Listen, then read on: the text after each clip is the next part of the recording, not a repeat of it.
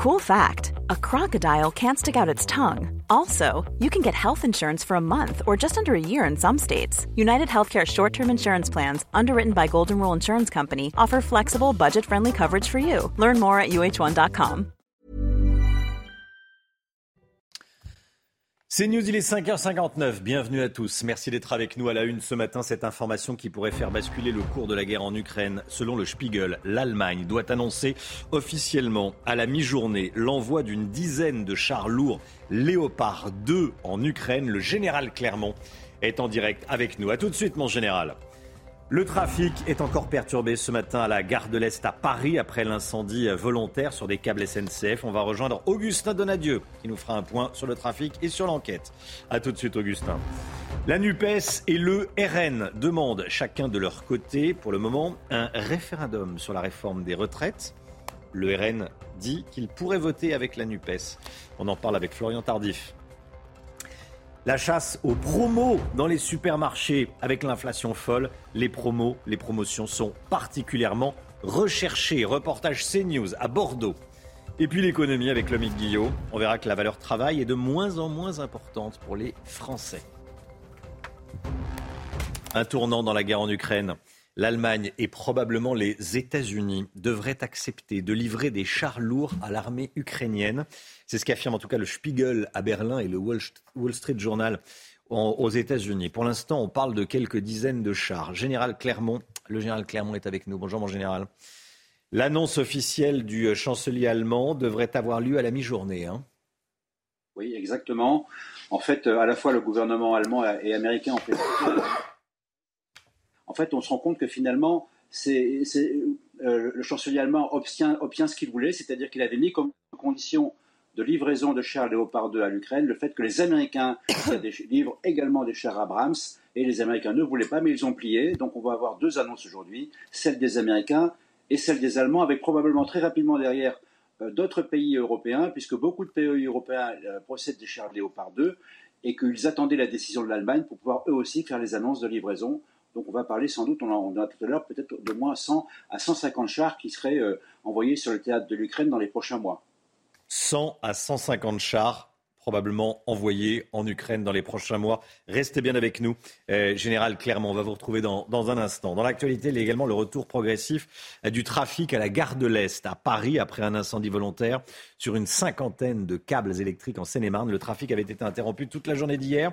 On regarde les prévisions pour aujourd'hui, Chana. Hein. Alors pour les TGV, les Ouigo, un train sur trois circulera en heure de pointe, un sur deux en journée. Pour la ligne P du Transilien, un train sur deux en heure de pointe. Trafic normal en journée, trafic normal pour les TER sur l'axe Grand Est. On retrouve tout de suite Augustin Donadieu sur place. Augustin, vous êtes à la gare de l'Est de Paris. Comment ça se passe ce matin?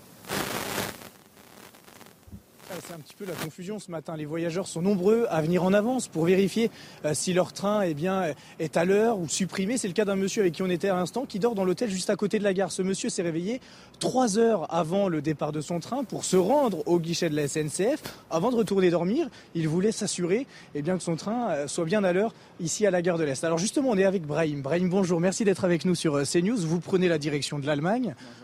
Pourquoi vous êtes là si tôt ce matin? Euh, J'ai pas le choix. Le fait je ne sais pas qu'est-ce que moyen de transport, comment on peut voyager, quoi que ce soit. Il n'y a aucune information d'ailleurs.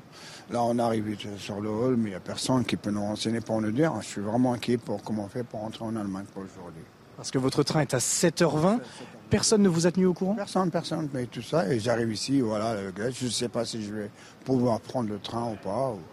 Et arriver deux heures avant, même plus, le temps d'arriver, tout ça, je sais. Je suis, je suis, un peu paumé, franchement, je suis paumé. Et eh bon, on va vous souhaiter bon courage. Merci beaucoup, Brahim, d'avoir été avec nous sur, euh, sur CNews.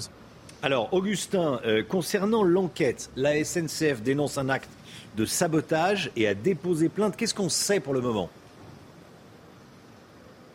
Alors, selon les premières constatations du, parquet euh, de Meaux, eh bien, euh, deux coffrets abritant donc ces 600 câbles essentiels au fonctionnement des feux de signalisation, ces coffrets ont été ouverts, dont l'un qui se situait sous les voies, accessible seulement euh, par un tunnel. Alors, ce qui laisse penser aux enquêteurs que les auteurs de l'incendie connaissaient bien les lieux, ça n'était pas eh bien des, amateurs. Ce sont les premières donc constatations et surtout le portillon d'accès aux voies de la SNCF était ouvert sans aucune trace euh, des, fractions. Alors une enquête pour dégradation volontaire et mise en danger de la vie d'autrui a été ouverte. Les investigations ont été confiées au service de la police judiciaire de et pour le moment, il n'y a pas de piste, pas de revendication de groupe, selon une source proche de l'enquête.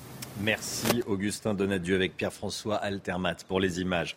L'affronte des syndicats contre la réforme des retraites, la CGT Cheminot et Sudrail envisagent une grève reconductible dès la mi-février. Oui, en plus du 31 janvier, ils appellent à deux jours de mobilisation les 7 et 8 février prochains. Alexis Vallée. Pour ces vacances d'hiver, vous serez peut-être impacté par une nouvelle grève des transports. Le but, c'est de gagner. Voilà, et tout le monde aura bien compris qu'on ne gagnera pas en faisant euh, une journée euh, de temps en temps. Et par ailleurs, il y a d'autres secteurs professionnels qui parlent de ces dates, voilà, parce que les cheminots tout seuls, si c'est une grève de cheminots, voilà, euh, on plie le game et puis on a perdu. Voilà, c'est le but, c'est effectivement qu'il y ait d'autres secteurs professionnels qui viennent. Une seule demande des syndicats que le gouvernement retire son projet de réforme des retraites. Si pour l'instant aucun préavis n'a encore été déposé, côté voyageurs, les soutiens sont mitigés.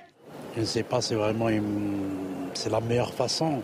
Nous, on est en études à Paris, donc euh, enfin, on est là, on est obligé de prendre des trains, donc c'est pas cool pour nous. Pour les syndicats, c'est la seule façon, en fait, de pouvoir faire un levier, mais c'est toujours sur les mêmes que ça tombe, en fait. Eux décident de ne pas travailler, mais nous, on peut pas, euh, on peut pas s'arrêter comme ça.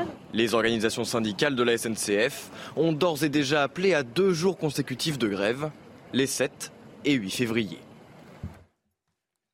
Et le gouvernement fait euh, le SAV, comme on dit, le service après-vente euh, de cette réforme, se rend sur le terrain pour défendre la réforme des retraites. Gabriel Attal, le ministre du Budget des comptes publics, était en déplacement à Saint-Par-les-Vaudes dans l'Aube hier soir. Hein. Dans cette commune rurale de 1000 habitants, Marine Le Pen avait obtenu 55% des voix à la dernière présidentielle. Alors objectif pour le ministre des comptes publics, convaincre. Il a échangé avec une soixantaine de Français sur place. Écoutez. Tout l'enjeu de cette réforme, c'est comment est-ce que on partage cet effort entre des Français qui ont des carrières et des situations de vie très différentes. Et donc, il y a des Français qui vont peut-être travailler plus longtemps, mais qui doivent pouvoir partir bien avant les autres, 2, 4, voire 6 ans avant les autres. Et c'est là où il faut qu'on arrive à tenir compte le plus justement possible des carrières et des situations. On a fait une proposition, ça compte de la pénibilité, des carrières longues, on élargit un certain nombre de critères, ce qui fait qu'il y a 4 Français sur 10 qui partira avant 64 ans dans notre réforme. Alors, de plus en plus euh, d'opposants politiques proposent d'organiser un référendum sur la réforme des retraites. Florian Tardif avec nous. Euh, Florian, le, gouvernement a, tout à perdre? Oui, ils espèrent, vous l'avez compris, bloquer euh, ce dernier en proposant ainsi un référendum. La NUPES et le Rassemblement national ont ainsi annoncé qu'ils allaient déposer précisément une motion référendaire sur le texte. Son examen c'est-à-dire l'examen euh, du projet de loi de réforme des retraites proposé par le gouvernement, pourrait ainsi être suspendu. Euh, pour cela, il faut, Romain, passer plusieurs étapes. La première, c'est qu'il euh, soit signé par un dixième des députés, soit 58 députés. Cela, ce n'est pas un obstacle lorsqu'on additionne les députés de la NUPES et du Rassemblement national. Ensuite, elle doit être votée, cette motion référendaire. Et ici, c'en est un, tout simplement, puisque si l'exécutif ne dispose plus d'une majorité absolue à l'Assemblée nationale, on parle de majorité relative. Les oppositions ne sont pas toutes d'accord entre elles, et notamment les républicains qui ne souhaitent pas voter cette motion référendaire. Et même en cas d'adoption par les deux chambres, il ne s'agit que d'une proposition de référendum faite au président de la République. Et c'est ce dernier qui a le dernier mot. Comprenez que Emmanuel Macron se gardera bien d'organiser un référendum sur cette question si euh, complexe mmh. la réforme des retraites. Oui, on peut l'imaginer. Merci beaucoup Florian Tardy. Voilà, RN et qui demande un référendum. On sera avec un député euh, du RN, Thomas Ménager, député du Loiret. À 7h10, la chasse aux promotions dans les supermarchés. Bah, on voyait ce que je veux dire. Hein. Euh, on l'a fait tous, la chasse aux promos. C'est le quotidien de beaucoup de Français face à l'inflation. On est allé à la rencontre euh, de familles qui font leurs courses dans un hypermarché de la banlieue de Bordeaux. Alors, livre de promotion ou encore rayon anti-gaspi, vous savez, ces rayons qui proposent des produits frais moins chers puisque leur date euh, limite de vente approche. On vous donne tous les conseils pour faire des économies avec Antoine Estève et Jérôme Rampenou. Dans cet hypermarché de la banlieue de Bordeaux, c'est le rayon idéal pour traquer les bonnes affaires. Des produits frais dont la date limite de vente approche sont bradés. Les chefs de rayon en apportent toute la journée. Ils prennent les produits qui sont en date de péremption euh, courte on a un système informatique qui vient flasher le produit et sort une remise qu'on applique ensuite. Ça va de 20 jusqu'à 40, 50%, ça dépend en fait effectivement euh, du produit et de la rotation. On fait des économies parce que c'est quand même 20 ou 30% de moins. l'heure actuelle, c'est vraiment des petites économies, quoi. Mais bon, c'est tout est bon à prendre. hein. Ce couple de Libourne perçoit le minimum vieillesse. Chaque produit est sélectionné sur le catalogue en fonction des meilleures promotions de la semaine. Je fais ma liste, je prends le livre ou je vais sur Internet, je regarde et je fais ma liste, ce qui m'intéresse, à condition que ce soit bon et pas cher. Luce et Marcel se partagent une retraite de 700 euros. Chaque dépense est comptée au centime près. Ici, ils profitent des offres de dernière minute de la poissonnerie. On va prendre que du poisson en promo. Et on cuisine et on a un congélateur aussi. Les retraites, elles sont pas élastiques et puis euh, tout est beaucoup plus cher. On a fait quand même 60 km pour venir ici. Hein. D'après plusieurs distributeurs, la chasse aux promotions et aux produits discount connaît une croissance sans précédent. Ces rayons ont connu une hausse de chiffre d'affaires de 25% depuis deux ans. Oui, les rayons discount, hein, euh, hausse du chiffre d'affaires des, des rayons discount, c'est normal, le Guillaume. Hein. Bah oui, quand on voit que l'inflation sur les produits alimentaires est à plus de 12%, c'est logique que les Français cherchent à économiser. Mmh. Et on cherchent parlait les bons plans. et cherche les bons plans, les, les- les promos. Et on parlait hier du panier anti-inflation. C'est ça en réalité, hein, le panier anti-inflation, c'est un, un coin dans le supermarché où il y aura euh, une vingtaine de produits euh, en promo euh, euh, permanente. Voilà, permanente, permanente. En tout cas avec des prix bas. Ce drame peu commun aux États-Unis dans le Kansas, un chien a tué un chasseur par balle. Vous avez bien entendu. Ça s'est passé samedi dernier. Le chien était euh, à l'arrière du pick-up quand il a marché sur le fusil du chasseur qui se trouvait en place passager. Ça a créé la détonation. La balle a touché euh, le chasseur euh, âgé de 30 ans qui était assis devant. Il est mort sur place des suites de ses blessures. Voilà un chien qui a marché sur le, sur le, le fusil du chasseur qui était à l'arrière du pick-up. Vous savez, c'est les grosses voitures, gros 4x4. Ça s'est passé au Kansas. C'est assez rare pour le signaler. Il est 6h10, le sport et on part à la montagne. Cette année, les hommes n'ont pas fini de bouger. Votre programme sport avec Newman. La victoire de Clément Noël en Autriche. Il est arrivé premier au slalom de la Coupe du Monde de Schladming. Hier soir, le champion olympique de slalom a enfin remporté sa première victoire de la saison. Il a devancé le Suisse euh, Zen Auensörn à 0,07 centième. Ça s'est joué euh, de peu, c'est le moins qu'on puisse dire. Voilà, et puis chez les femmes, victoire de Michaela Schifrin hier, la- l'américaine célèbre sa 83e victoire en Coupe du Monde. Allez, on quitte, euh, on quitte l'Autriche pour partir en Australie avec euh, la victoire de Stefanos Tsitsipas hier lors de, à l'Open d'Australie.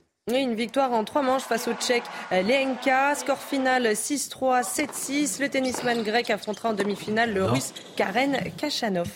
Et à 9h30 ce matin, c'est Novak Djokovic hein, qui va euh, jouer Rublev, le russe Rublev en quart de finale. Oui, privé d'Open l'an dernier à cause de son statut euh, vaccinal, on en avait beaucoup parlé. Djoko entend bien se qualifier en demi euh, cette année. De son côté, son adversaire de 25 ans tente pour la sixième fois d'accéder au dernier carré.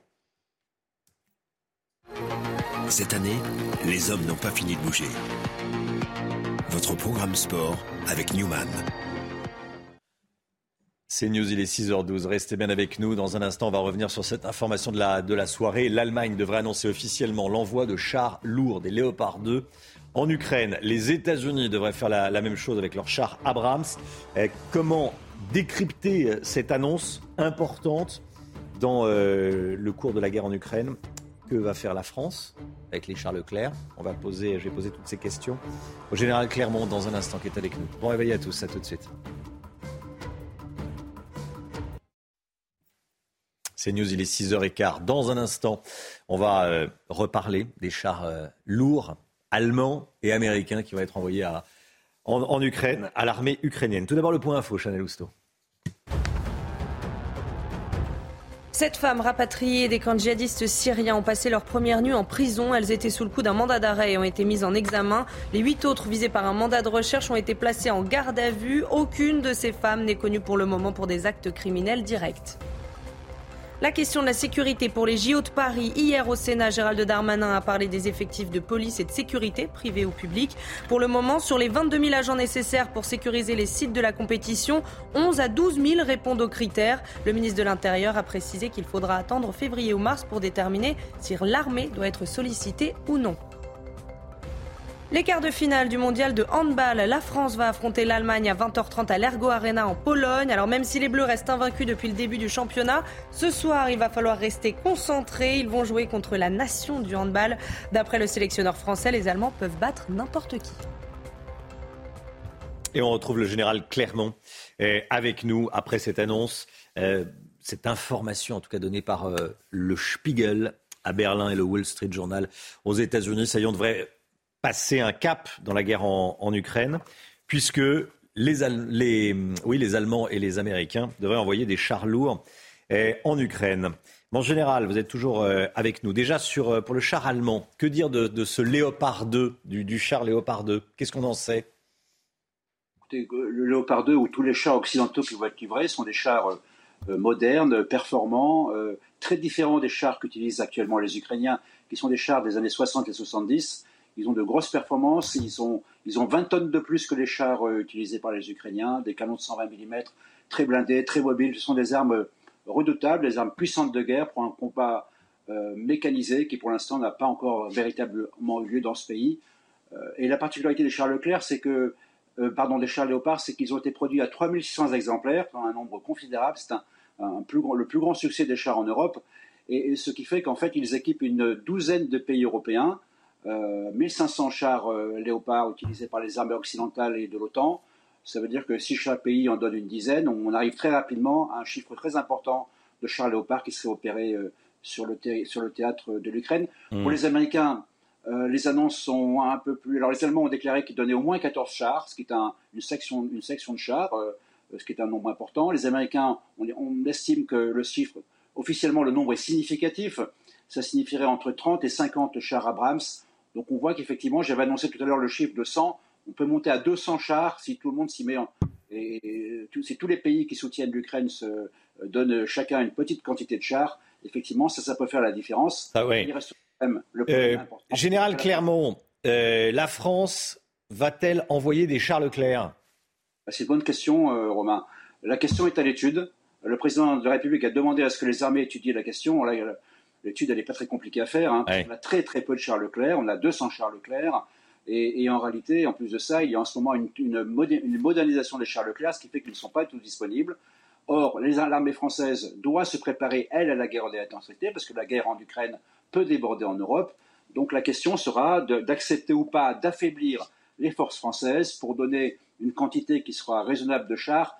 Je pense que la France n'aura pas le choix.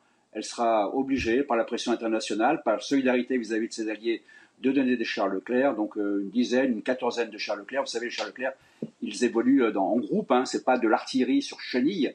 Euh, et donc il y a une, toute une, euh, une manœuvre de chars Leclerc, une manœuvre de chars à apprendre pour les Ukrainiens. Mais oui, je pense que la France donnera les chars Leclerc en plus des AMX-10 RC qui sont des chars légers. En, quelques mots, Général Clermont, euh, quand on dit donner, on donne? Alors quand on dit donner, on donne et puis on fait une petite liste. soit c'est, soit on, on attend qu'on espère que les Ukrainiens nous rembourseront un jour, soit on met ça sur la facilité de la paix. Vous avez cette enveloppe financière financée par l'Union européenne qui doit rembourser tout ou partie des, ou en tout cas au moins une partie de, ce qui sera, euh, de, ce que les, de ce que les pays européens euh, vont livrer aux Ukrainiens. Donc euh, la probabilité, c'est que tout ça est, plus donné qu'autre chose. Merci beaucoup, mon général. Général Clermont en direct avec nous ce matin. Merci. Renaud de retour sur scène. Renaud qui était à Avignon hier soir. Après six ans d'absence, il a fait sa première date de, de tournée, une quarantaine d'autres concerts prévus jusqu'en juillet, dont plusieurs dans la capitale, Chana. Alors, est-ce que les fans ont été séduits par le grand retour de Renault Stéphanie Rouquier a recueilli leur témoignage. Écoutez.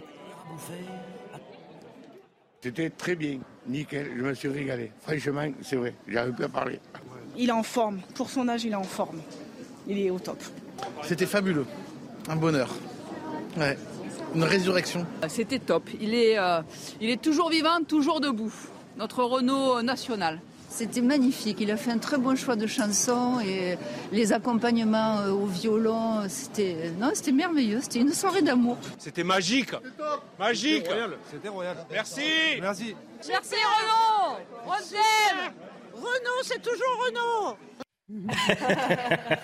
Ah ils avaient la pêche, les, fans. Fans sont hein. conquis, en tout cas. Les fans sont conquis. C'est vrai que il y, a, un peu, on dit souvent qu'il y, a la il y a la France de Sardou et la France de Renault. Bon, c'était vrai dans les années 80. Maintenant, bon, il y a chacun. Euh, le temps, euh, le temps a. L'eau a coulé sous les ponts, le temps est passé. Bon, c'est que vous préférez Michel Sardou. Moi, j'aime bien Sardou. Et, se dit Mistral gagnant, je, la trouve extrêmement émouvante. Je trouve qu'elle est, elle est, elle est dingue. Après, les chansons sur Margaret Thatcher, là, je trouve ça un peu vieilli, tout ça. Bon, mais, euh, mais oui, Mistral gagnant, je trouve ça, je trouve ça dingue. Après, Sardou, c'est Sardou. Renault, c'est plus réactionnaire que Sardou. Qui? Renault, c'est plus réactionnaire. Euh, on dit plutôt Ouais. l'inverse. Euh, oui, Ah c'est plutôt l'inverse. Mais bon, enfin, merci. Euh, voilà, et c'est c'est- c'est un, un bon chanteur. Grand retour de Renault sur scène. Dans un instant, c'est l'écho. Euh, les Français boudent-ils la valeur travail? C'est le mec Guillot qui va y répondre. À tout de suite. Rendez-vous avec Pascal Pro dans l'heure des pros, du lundi au vendredi de 9h à 10h30. 6h25, le travail semble occuper de moins en moins de place dans la vie des Français. Le Guillot, je vous pose la question, est-ce qu'on a perdu le goût du travail en France? Bah, c'est vrai que la place du travail ne cesse de diminuer, hein, Romain. En 1990, 60% des Français disaient que le travail occupait une place très importante dans leur vie. Ils ne sont plus que 21% aujourd'hui, selon le baromètre IFOP pour la Fondation Jean Jaurès, soit un Français sur cinq. Alors, on peut nuancer malgré tout. Il s'agit là des Français pour qui le travail est très important. Si on regarde ceux pour qui le travail est important, simplement, la proportion est à peu près stable. Mais la conclusion quand même de tout cela, c'est que si le travail continue à occuper une place importante, ne serait-ce que par le temps qu'on y passe, cette place n'est plus ni centrale ni essentielle pour les Français. Alors, si le travail n'est plus central, qu'est-ce qui a pris la place du travail? C'est un autre enseignement intéressant de cette étude, alors qu'en 2008, une large majorité de Français disaient qu'ils préféraient gagner plus d'argent au détriment du temps libre. Aujourd'hui, c'est exactement l'inverse. hein. Ils préfèrent plus de temps libre et moins d'argent. L'image du salarié qui ne compte pas ses heures est aujourd'hui totalement ringardisée. Et si désormais on compte ses heures, il y a bien un problème pour le gouvernement avec la réforme des retraites, parce que travailler deux ans de plus, c'est 3214 heures de travail supplémentaire. C'est insupportable pour beaucoup de Français, ce qui fait que la réforme est aujourd'hui assez compliquée à vendre. Comment explique-t-on ce recul de la valeur travail en France? Beaucoup estiment que c'est lié notamment à l'arrivée des 35 heures. Le télétravail également est responsable de ça. Un 37% des Français se disent moins motivés qu'avant le Covid dans leur emploi aujourd'hui. Autre évolution, en 10 ans, le nombre de salariés qui se disent fiers de travailler pour leur entreprise a baissé de moitié. C'est lié notamment euh, aux vagues de, de plans sociaux qu'il y a pu avoir. Mais malgré tout, les Français restent investis dans leur travail. 77% disent qu'ils en font globalement plus que ce qu'on leur demande.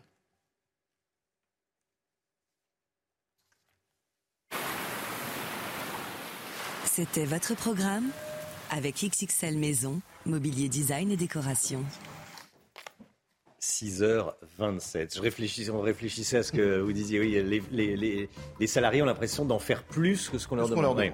C'est du déclaratif, hein, c'est c'est le sentiment des personnes Pas interrogées. l'avis du patron, mais c'est C'est C'est important à préciser. Allez, 6h28 le, le temps et on commence avec la météo des neiges. Votre programme avec Rosbay, soin d'excellence pour sublimer vos cheveux. Rosbay.com Place à présent à votre météo de neige où le froid se maintient une nouvelle fois aujourd'hui, notamment du côté du Grand Bornand, avec en moyenne entre moins 7 et moins 13 degrés relevés en haut de la station. On retrouvera un risque d'avalanche particulièrement marqué. On a eu beaucoup de neige en ce début de semaine et donc conséquence, le manteau neigeux est particulièrement instable. Du côté de Val Thorens, il a fait très froid, moins 15 degrés en haut de la station, avec un risque d'avalanche qui va se maintenir pour votre journée de mercredi. La journée de mercredi qui sera d'ailleurs marquée par de nouvelles chutes de neige, notamment du côté de Tignes où les températures resteront hivernales. Votre programme avec Rosbay, soin d'excellence pour sublimer vos cheveux. Rosbay.com Le temps avec vous, Alexandra, journée hivernale encore aujourd'hui. hein. La météo avec Groupe Verlaine. Solution de centrale photovoltaïque avec option de stockage pour profiter de la lumière, même en cas de coupure.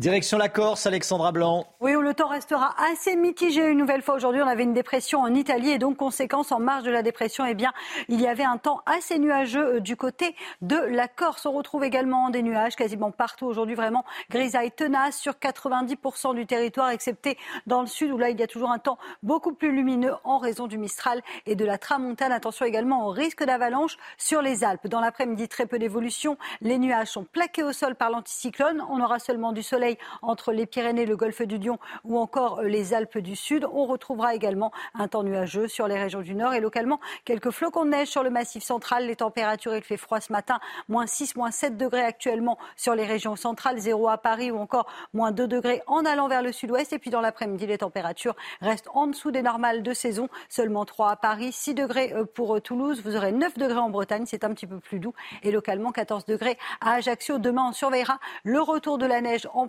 entre la région Poitou-Charentes et le nord-est.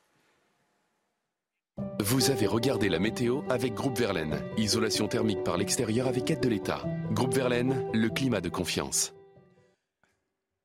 C'est News, il est 6h30, bienvenue à tous. Merci d'être avec nous. À la une ce matin, des factures d'électricité qui explosent dans des HLM à Marseille. Des locataires ont manifesté. On sera en direct avec l'un de leurs représentants à 6h45. La grève contre la réforme des retraites et un mouvement reconductible à la mi-février. On verra à quoi il faut s'attendre. L'Allemagne, écoutez bien, s'apprête à répondre positivement à l'appel de Volodymyr Zelensky d'envoyer des chars lourds en Ukraine. Les Américains devraient également faire parvenir des Abrams à l'armée ukrainienne. Et puis la sécurité des Jeux Olympiques. Il manque pour le moment la moitié des 22 000 agents de sécurité nécessaires prévus aux Jeux de 2024. Est-ce qu'on sera prêt? Gérald Darmanin a été auditionné au Sénat. La révolte des locataires HLM à Marseille, déjà fragilisés par l'inflation, leurs charges de chauffage ont été, pour certains d'entre eux, multipliées par trois, Chana. Hein. Alors hier, ils étaient des centaines à se rassembler devant les bureaux du bailleur social Habitat Marseille-Provence, leur para. Rassemblés au pied du siège de Habitat Marseille-Provence, les locataires de ce bailleur qui gère de nombreuses cités marseillaises ne décolèrent pas. Par un simple courrier, ils ont découvert que leur facture de chauffage doublait, voire triplait en 2023 de 62 euros, on arrive à 190 euros. Pour la plupart de ces habitants, chaque centime compte. À partir du 10 du mois, du 10 du mois, nous sommes à découvert. Vous imaginez un peu Qu'est-ce qui va se passer? On va se retrouver à la rue? Et l'explication du bailleur, la flambée des prix de l'énergie, ne les convainc pas.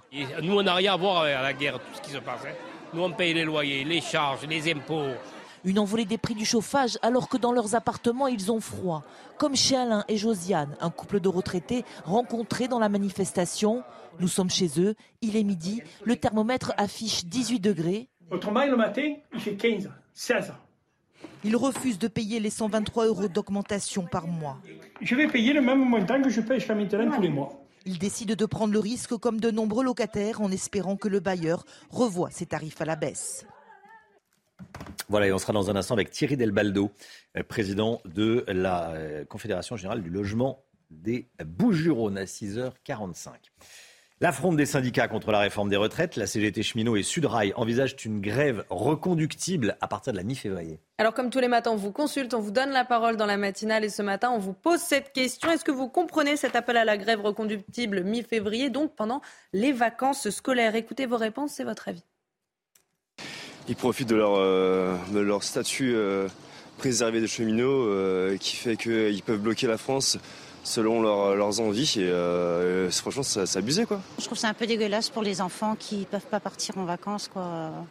Les grands-parents qui attendent leurs petits-enfants, qu'ils n'ont peut-être déjà pas eu à Noël. Donc je trouve ça assez injuste pour les enfants principalement et les personnes qui sont un peu loin et isolées quoi, en fait. Bah, je vais pas aller travailler, c'est tout.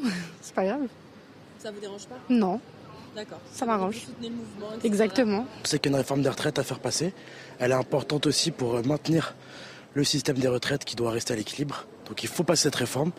Maintenant, euh, s'ils veulent manifester, qu'ils le fassent, mais il ne faut pas bloquer le pays et empêcher les gens de partir, c'est quand même dommage retour progressif du trafic à la gare de l'Est à Paris après l'incendie volontaire d'hier sur une cinquantaine de câbles électriques en Seine-et-Marne. C'est encore compliqué ce matin pour les voyageurs.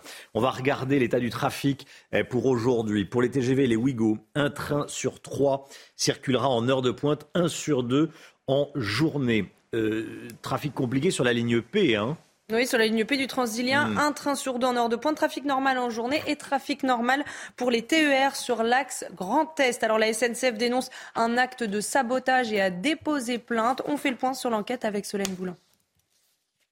C'est à une vingtaine de kilomètres de la gare de l'Est que les faits se sont produits en Seine-et-Marne, près de la gare de Vert-Orcy. Selon les premières constatations de l'enquête, deux coffrets abritant des câbles électriques ont été incendiés hier vers 3 heures du matin, en témoigne cette photo. Des installations qui permettent en temps normal de donner des informations aux postes d'aiguillage et d'assurer la sécurité des trains. L'entreprise dénonce un acte de vandalisme massif. Il y avait une cinquantaine de câbles qui ont été détériorés, qui ont été mis à, à feu. Et ensuite, euh, une, 600 circuits environ de sécurité. Donc il faut les reprendre un par un, les vérifier, les réparer. Mais les auteurs présumés connaissaient-ils les lieux? Dans un communiqué, le procureur de la République du tribunal judiciaire de Meaux laisse entendre qu'ils y sont entrés avec facilité. Un portillon d'accès aux voies de la SNCF était ouvert sans aucune trace d'effraction. Le ministre des Transports évoque de son côté une intention délibérée de nuire. Il y a des traces d'essence, il y a un incendie qui a été fait, il y a deux points qui ont été ciblés. Et je l'ai dit, il y a presque 50, 48 précisément, câbles qui ont été incendiés. Donc il est très clair aujourd'hui que ça n'est pas euh, un problème technique. La société a annoncé avoir déposé plainte. Une enquête a été ouverte pour dégradation volontaire par incendie et mise en danger d'autrui. La guerre en Ukraine, à présent, l'Allemagne et probablement les États-Unis vont envoyer des chars lourds à l'Ukraine. Ce sont des informations de presse pour l'instant.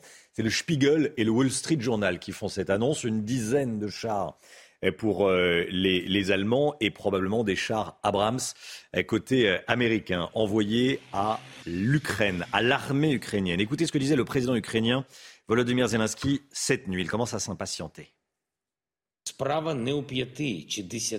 Il ne s'agit pas de 5 ou 10 ou 15 chars. Les besoins sont plus importants. Nous faisons chaque jour le nécessaire pour combler le déficit.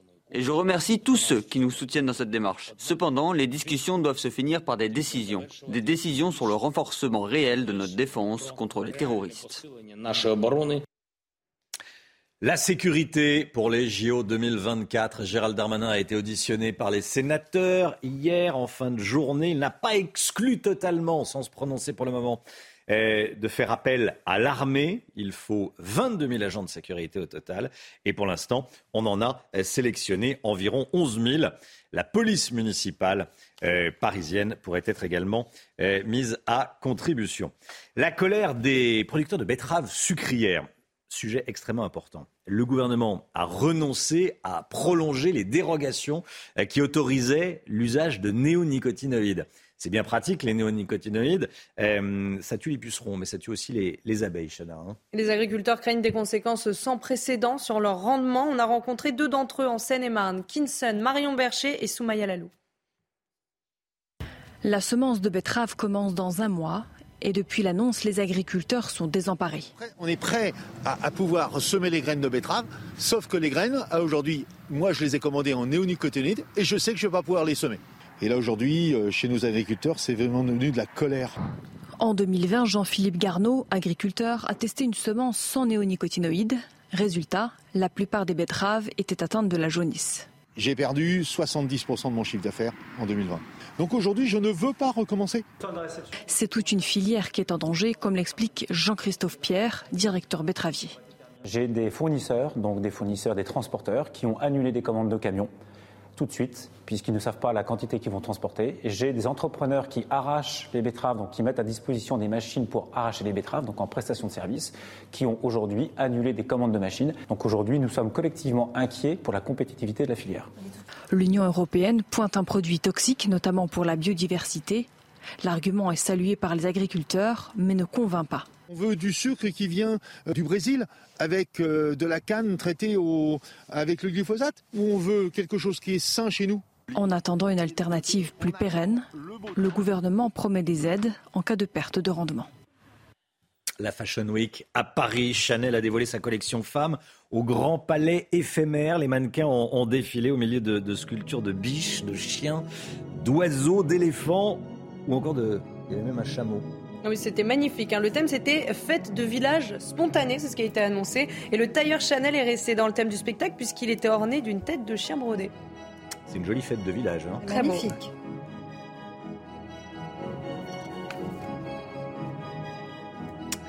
Allez, le sport, on part à la montagne. Cette année, les hommes n'ont pas fini de bouger. Votre programme sport avec Newman. Le slalom lors de la Coupe du Monde de ski alpin, Clément Noël s'est imposé. Alors, euh, il est arrivé premier au slalom de la Coupe du Monde à euh, Schladming hier soir. Le champion olympique de slalom a enfin remporté euh, sa première victoire de la saison. Il a devancé le Suisse Zeno Essern à 0,07 centième. Ça s'est joué de peu. Toujours en ski chez les femmes, victoire de Michaela Schifrin. Hier, l'américaine célèbre sa 83e victoire en Coupe du Monde. Les quarts de finale du mondial de handball. La France va affronter l'Allemagne à 20h30 en Pologne. Alors ce sera l'Ergo Arena. Alors même si les Bleus restent invaincus depuis le début du championnat, il va falloir rester concentré ce soir. Ils vont jouer contre la nation du handball. D'après le sélectionneur français, les Allemands peuvent, je cite, battre n'importe qui. Cette année, les hommes n'ont pas fini de bouger. Votre programme sport avec Newman. Des factures d'énergie qui explosent dans des HLM à Marseille, des résidents euh, qui ne veulent pas payer ces prix fous. On sera dans un instant avec Thierry Delbaldo, président de la Confédération générale du, du logement des Bouches-du-Rhône. A tout de suite, merci d'être avec nous.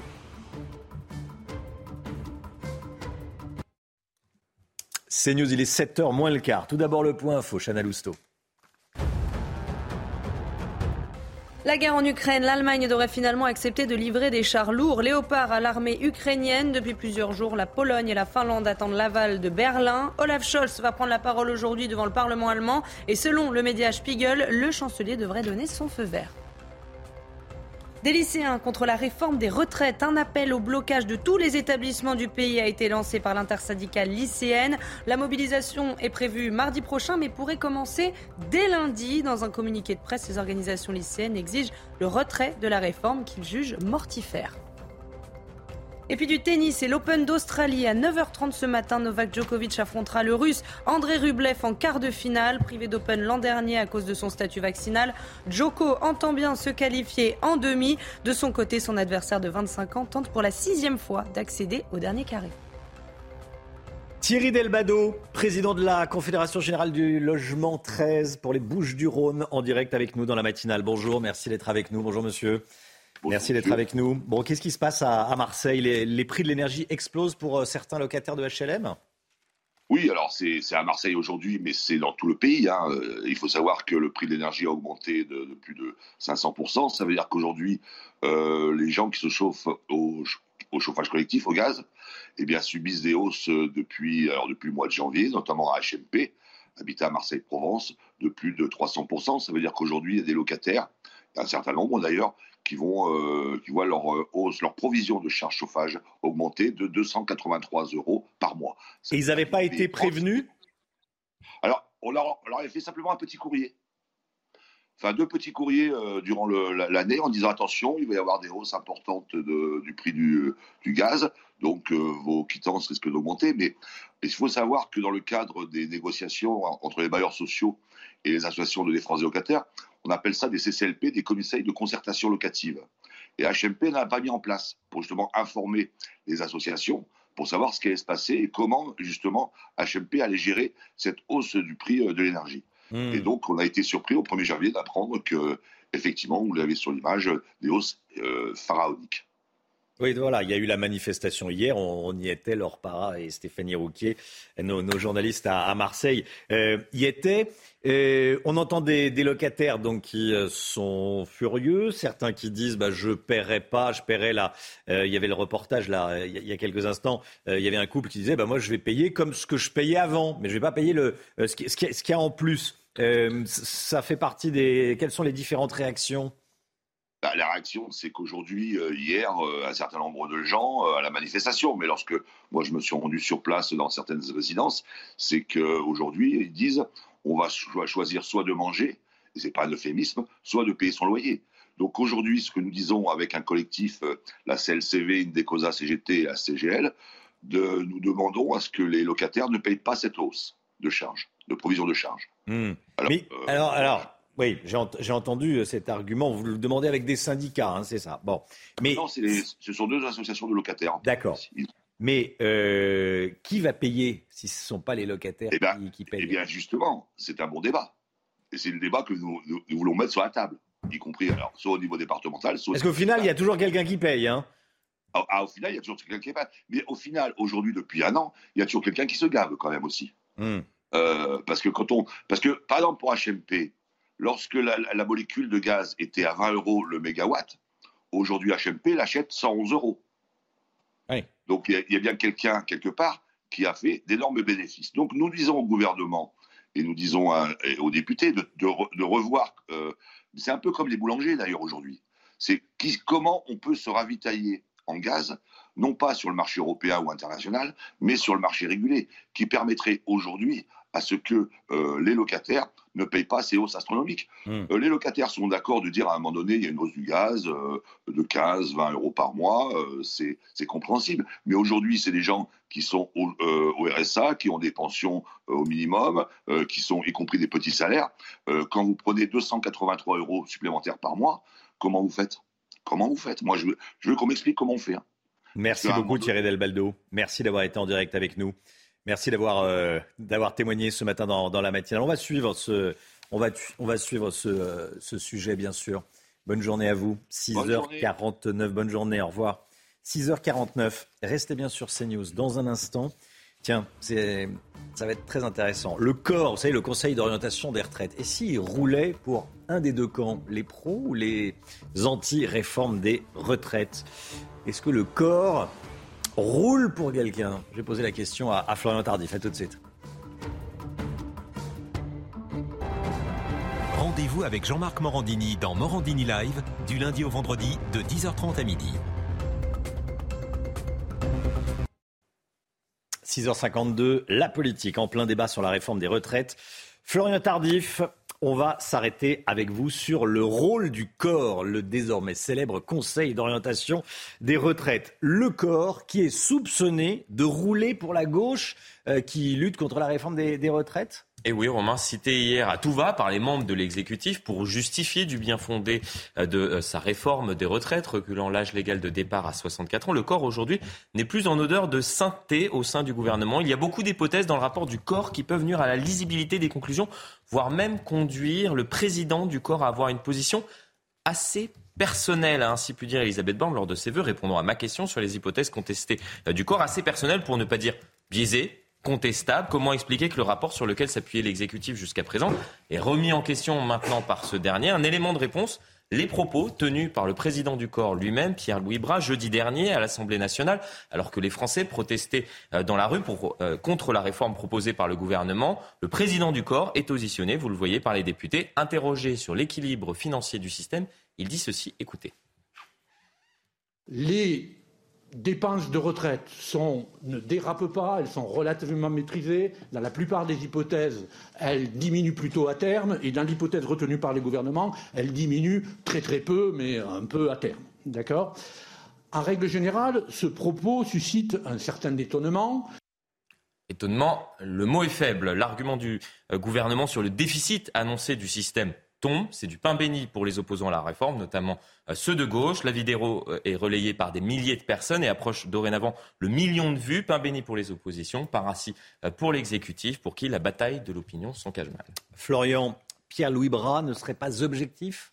Il est censé l'être, Romain, ancien inspecteur des affaires sociales, passé par plusieurs cabinets de gauche à la fin des années 90. Il a été nommé par François Hollande en 2015 pour prendre la tête du Conseil d'orientation des retraites. On pourrait ainsi vite conclure que son histoire personnelle le pousse à tenir des propos qui vont à l'encontre aujourd'hui de ceux tenus par l'exécutif et qui vont dans le sens, en revanche, de la gauche. Une conclusion peut-être hâtive, puisque le corps, organisme composé de hauts fonctionnaires, de parlementaires, de représentants de retraités, ainsi que de syndicats, salariés, patronaux, doit recueillir l'assentiment de l'ensemble de ses membres avant de faire évoluer sa position. La réalité ici, et le principal problème, c'est que le rapport du corps, les rapports du corps, présentent des scénarios qui dépendent de conjonctures économiques différentes, parfois, voire souvent même euh, trop optimistes. Pendant des années, par exemple, le Conseil d'orientation des retraites a surestimé l'augmentation de la productivité qui détermine à terme la hausse des salaires, donc des cotisations, donc des retraites, si bien qu'à la lecture du dernier rapport, par exemple, on peut tout aussi bien dire Romain, que le système est en danger, comme assurer également qu'il n'y a aucunement besoin de réformer le système.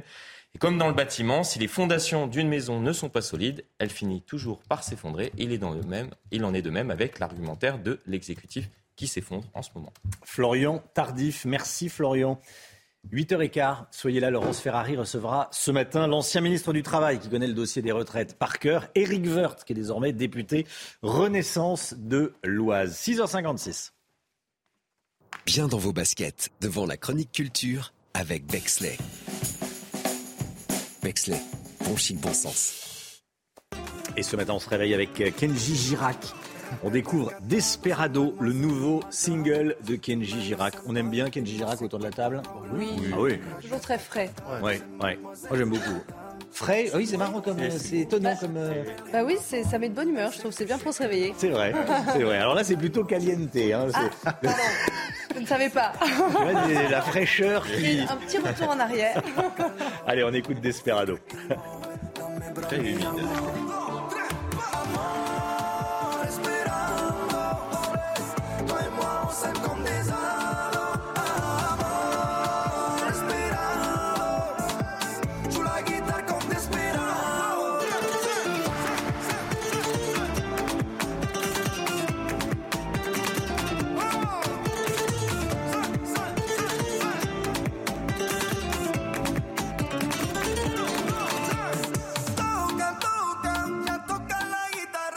Bien dans vos baskets, devant la chronique culture avec Bexley.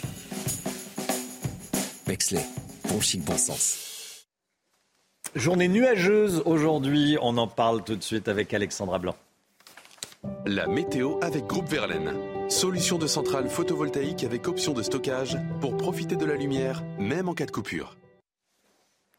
Alexandra, vous nous emmenez à Ouistreham. Oui, où le temps va rester très nuageux aujourd'hui, notamment sur le département du Calvados, un petit peu à l'image d'hier, temps très brumeux, très nuageux. En cause, eh bien, l'anticyclone qui a tendance un petit peu à plaquer les nuages au sol. Alors ce matin, temps très nuageux sur 80% du territoire. On retrouve en revanche un temps très lumineux, notamment autour du golfe du Lion, avec le maintien du Mistral et de la Tramontane. Attention également au risque d'avalanche sur les Alpes du Sud. Et puis on a également quelques brouillards localement givrants le long de la Garonne, avec une visibilité réduite par endroits. Dans l'après-midi, eh bien, peu de changements. Regardez, c'est quasiment la même carte. Seulement quelques flocons de neige sont attendus sur les régions centrales. Le vent va se renforcer, notamment euh, sur le Roussillon, avec des rafales de l'ordre de 60 à 90 km par heure. Du vent également du côté de la Corse. Côté température, eh bien, c'est hivernal. Moins 5, moins 7 degrés actuellement sur les régions centrales. Moins 1 degré du côté de Lyon ou encore du côté de Clermont-Ferrand. Et puis, dans l'après-midi, les températures restent en dessous des normales de saison, excepté en Bretagne, avec 9 degrés pour Brest. Vous aurez seulement 3 à Paris,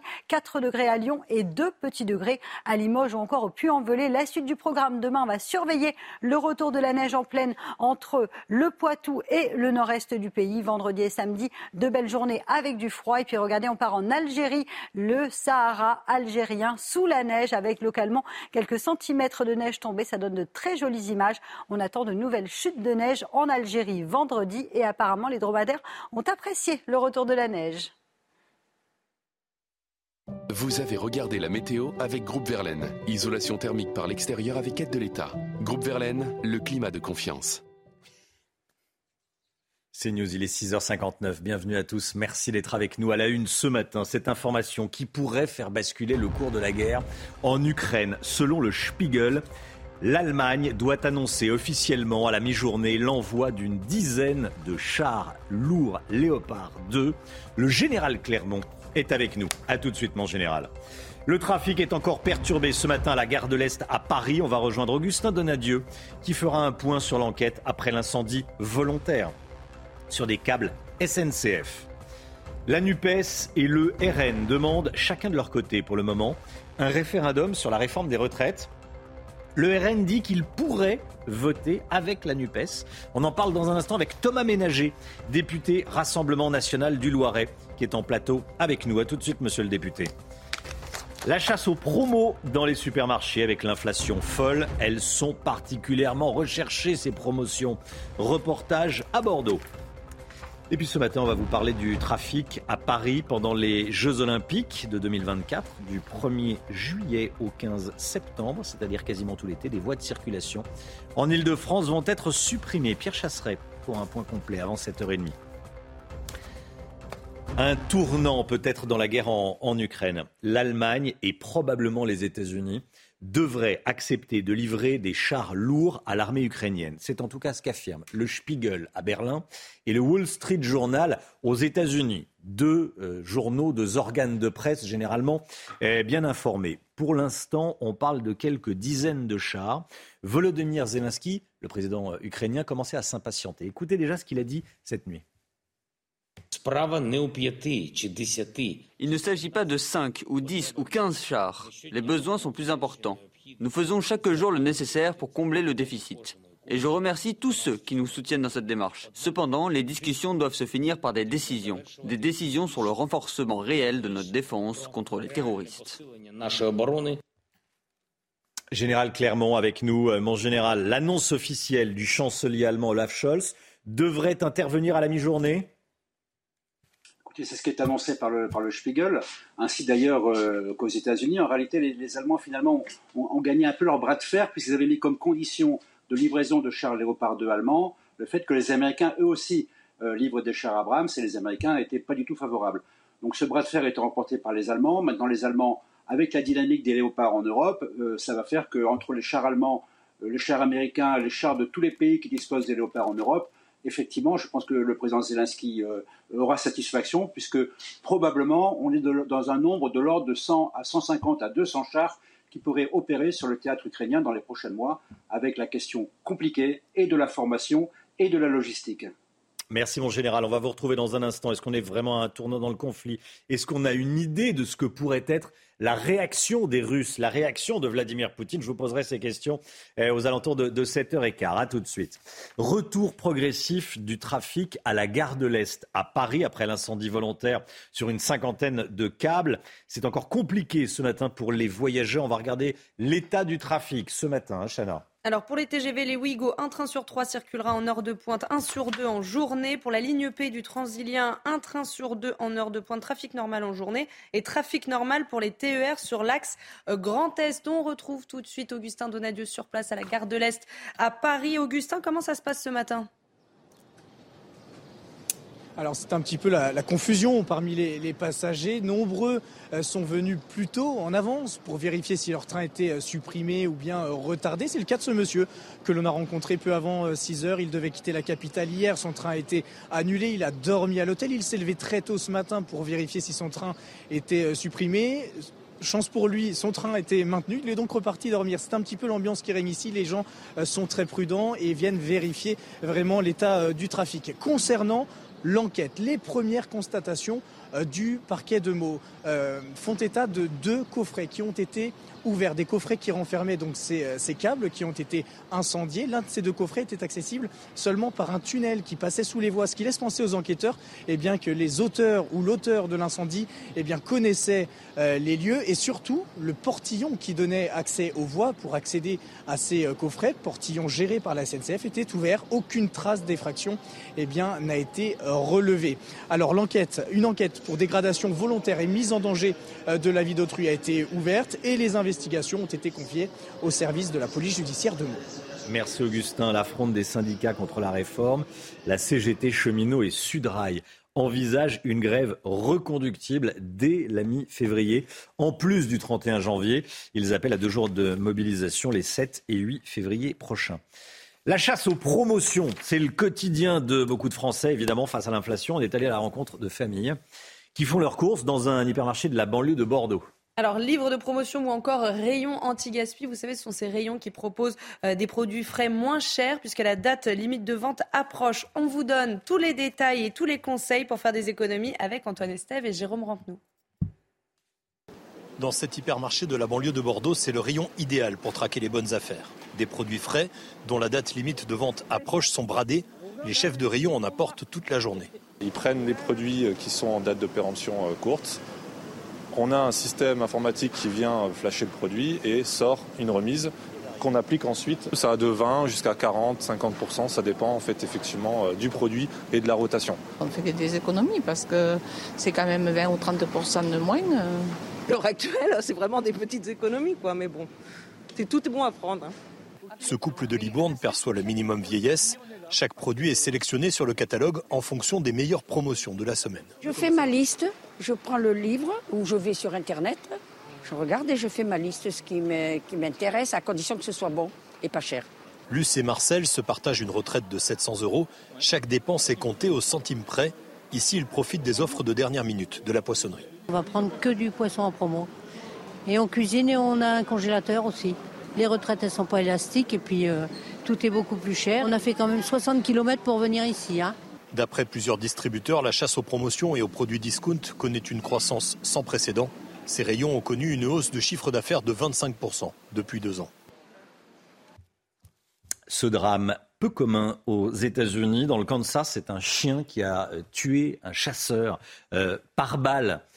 Vous avez bien entendu, ça s'est passé samedi dernier. Le chien était à l'arrière du, pick-up. Quand il a marché sur le fusil du chasseur, ça a enclenché, euh, déclenché plutôt euh, la détonation. La balle a touché euh, donc le, chasseur d'une trentaine d'années qui était assis devant sur le siège passager. Il est mort sur place des suites de ses blessures. Voilà un chien qui a marché sur le fusil du chasseur. Ça a déclenché la, balle, le tir, et ça a tué le, pauvre chasseur qui se trouvait à- à l'avant euh, sur le siège passager. Allez, le sport tout de suite et on part à la montagne. Cette année, les hommes n'ont pas fini de bouger. Votre programme sport avec Newman. Et on attaque les sports avec la victoire de Clément Noël en Autriche. hein. Il est arrivé premier au slalom de la Coupe du Monde de Schladming. Hier soir, le champion olympique de slalom a, a enfin remporté euh, sa première victoire de la saison. Il a devancé le Suisse Zeno Essern à 0,07 centième. Ça s'est joué de peu. Et puis toujours en ski, chez les femmes, victoire de Michaela Schifrin hier. L'américaine célèbre sa 83e victoire en Coupe du Monde. On quitte l'Autriche pour l'Australie avec la victoire de Stefanos Tsitsipas à, à l'Open d'Australie.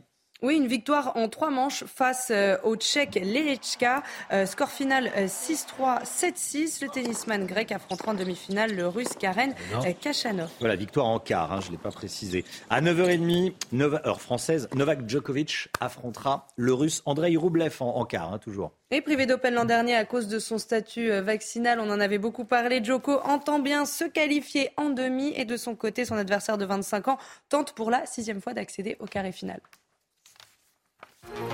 Cette année, les hommes n'ont pas fini de bouger. Votre programme sport avec Newman. Le RN réclame un référendum contre la réforme des retraites, comme la NUPES. On est avec un député RN, le député du, du Loiret, Thomas Ménager, qui est avec nous sur euh, ce plateau. Bonjour, monsieur le député. On se retrouve juste après la, la pause publicitaire. À tout de suite. C'est News, il est 7h12. On accueille Thomas Ménager, député Rassemblement national du, euh, du Loiret.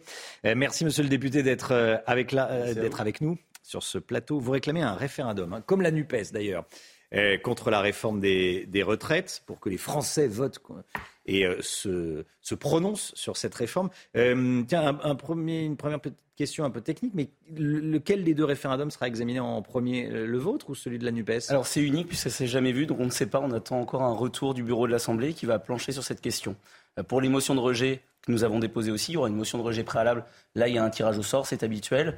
Euh, sur euh, voilà, nous attendons de savoir si ce sera la nôtre ou celle de, la- de la Nupes, mais pour les motions référendaires, nous ne savons pas. Le RN pourrait voter avec la NUPES? Ah, Clairement oui.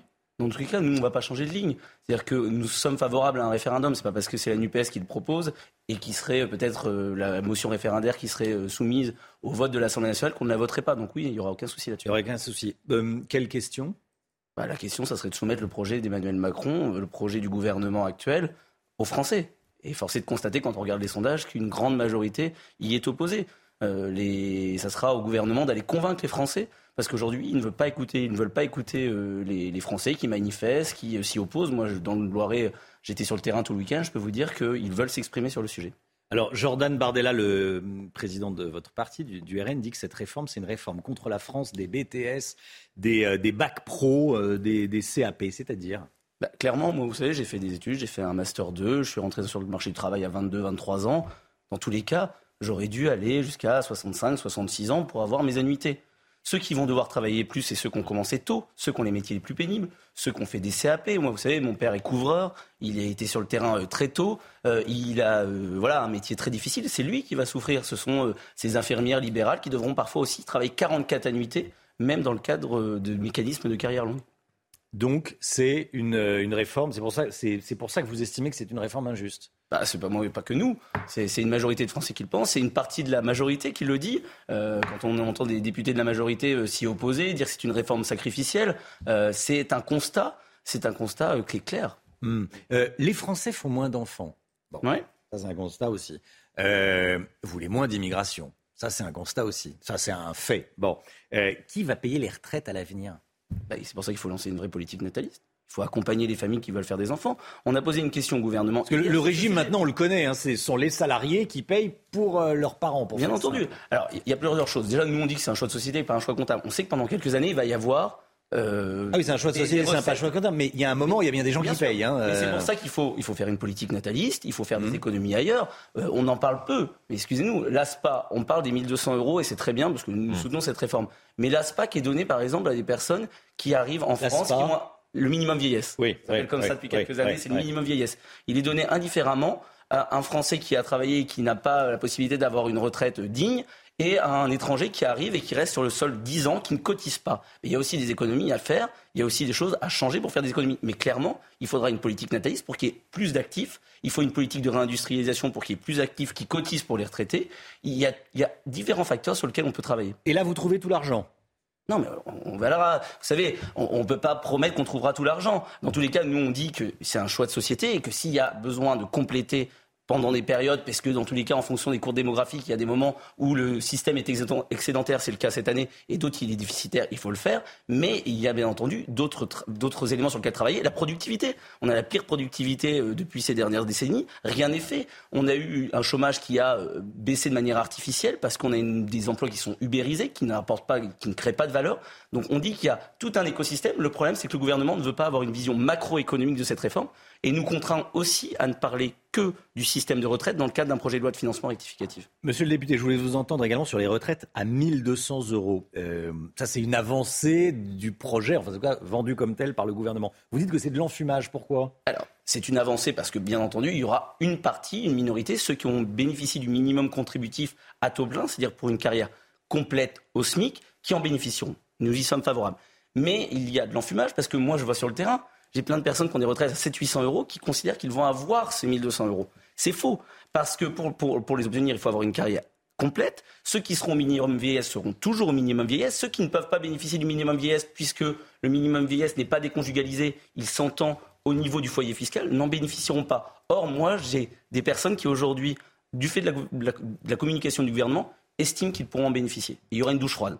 Il y aurait une douche froide. Oui, alors effectivement, c'est pour la carrière complète. Bien Et sûr. ça, euh, c'est vrai que si on n'a pas cotisé, on n'a pas la carrière complète. Si Oui, pas- mais ce qu'on dit surtout, c'est qu'il y, a il y a une volonté du gouvernement de communiquer de manière à laisser croire, à laisser penser aux Français. Hmm. Parce que dans tous les cas, ils- ils cherchent à avoir un soutien euh, de la population. Aujourd'hui, 80%, grosso modo, ils sont défavorables. Donc ils laissent croire qu'ils auront, euh, pour essayer d'avoir le soutien d'une partie des retraités. J'ai une dernière question pour vous. Euh, vous soutenez les grèves à la SNCF ou pas? Grève reconductible Si la France, ça commence à se tendre. nous, on est très clair sur les mobilisations, sur les grèves. Nous, on est favorable à tout ce qui pourra aller euh, dans le sens du recul du gouvernement.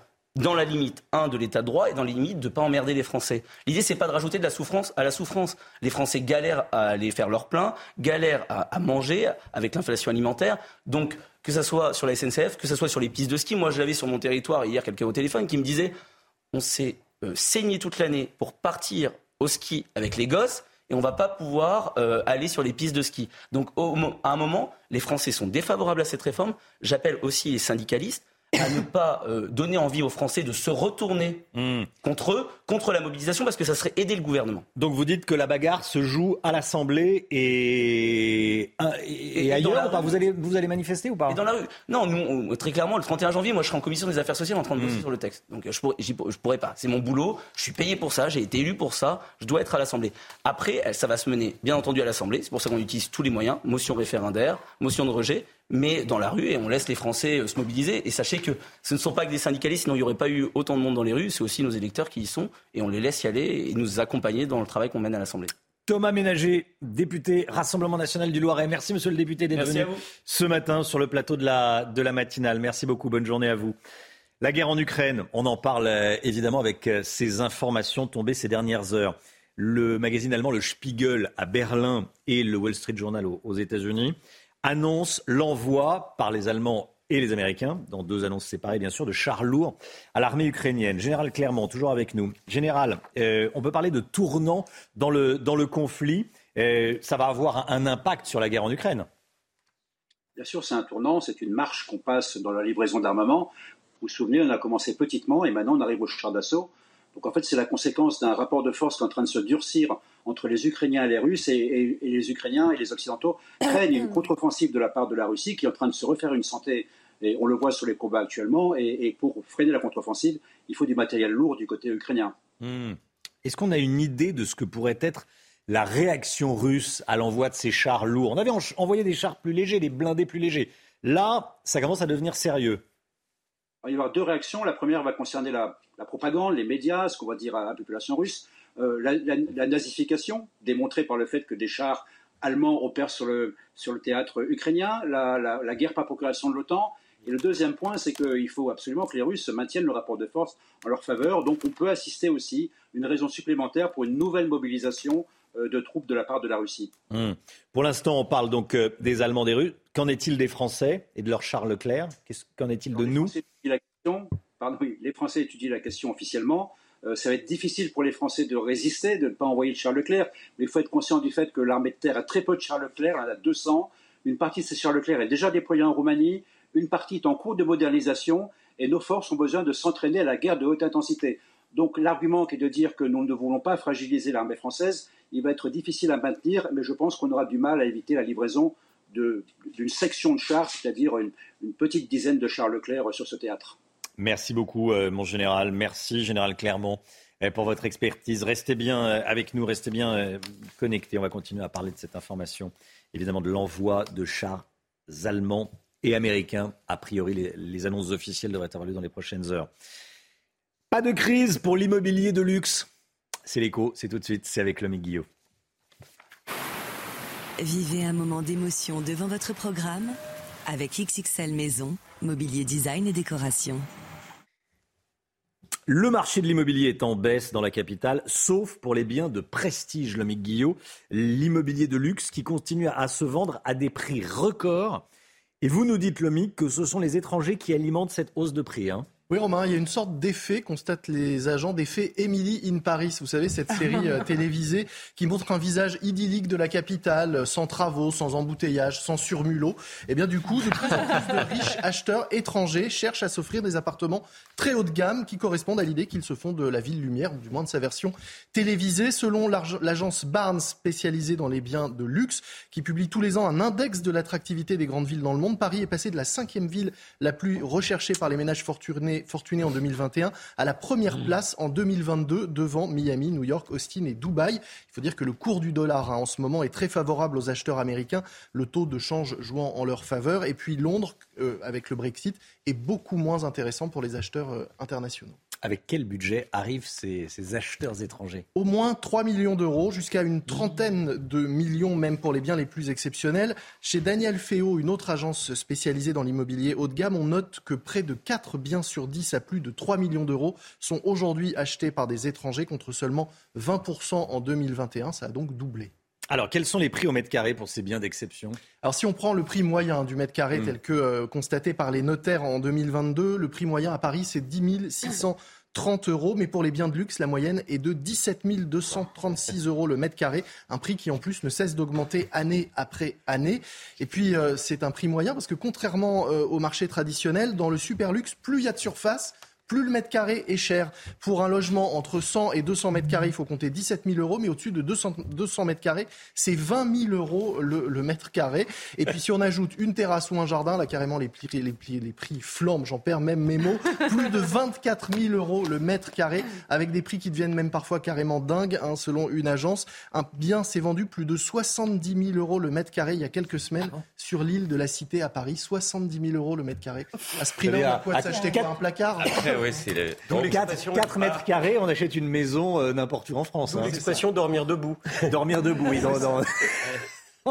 70 000 euros du mètre carré. Sur l'île de la Cité, le quartier le plus recherché, le plus cher de Paris, mais c'est quand même assez dingue. Bon, J'imagine que c'est impeccable, état impeccable, vue euh, incroyable. Comme on dit dans les agences, vous posez vos valises. Oui, vous posez vos valises, sans vis-à-vis. Bon, merci beaucoup, euh, Lomi Guillaume. C'était votre programme avec XXL Maison, Mobilier Design et Décoration.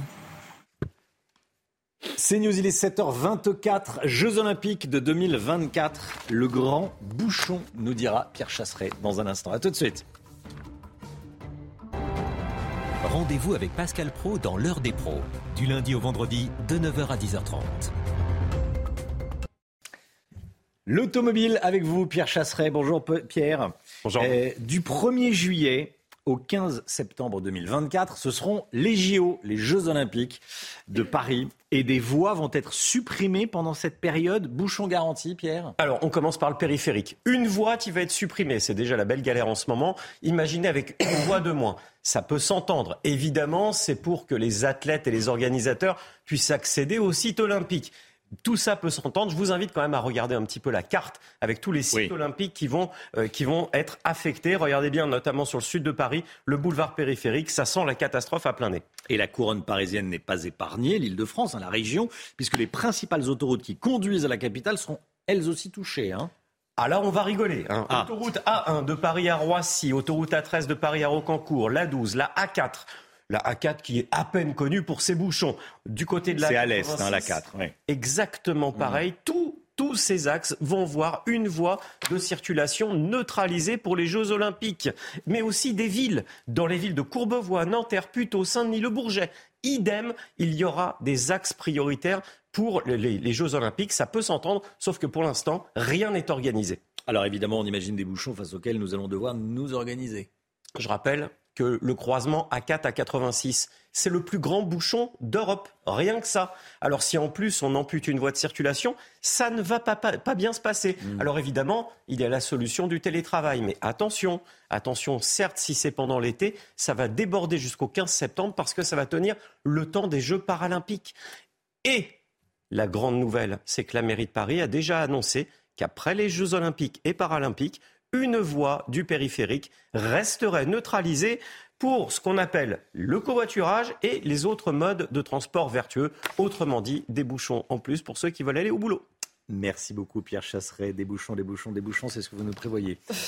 7h29, dans un instant, restez bien sur, euh, sur CNews. On ira à Marseille. Des locataires HLM euh, manifestent contre la hausse de leurs factures d'énergie. Vous allez voir, parfois les factures sont multipliées par euh, 3. Le montant des factures est multiplié par 3. Tout d'abord, la météo et on commence avec la météo des neiges.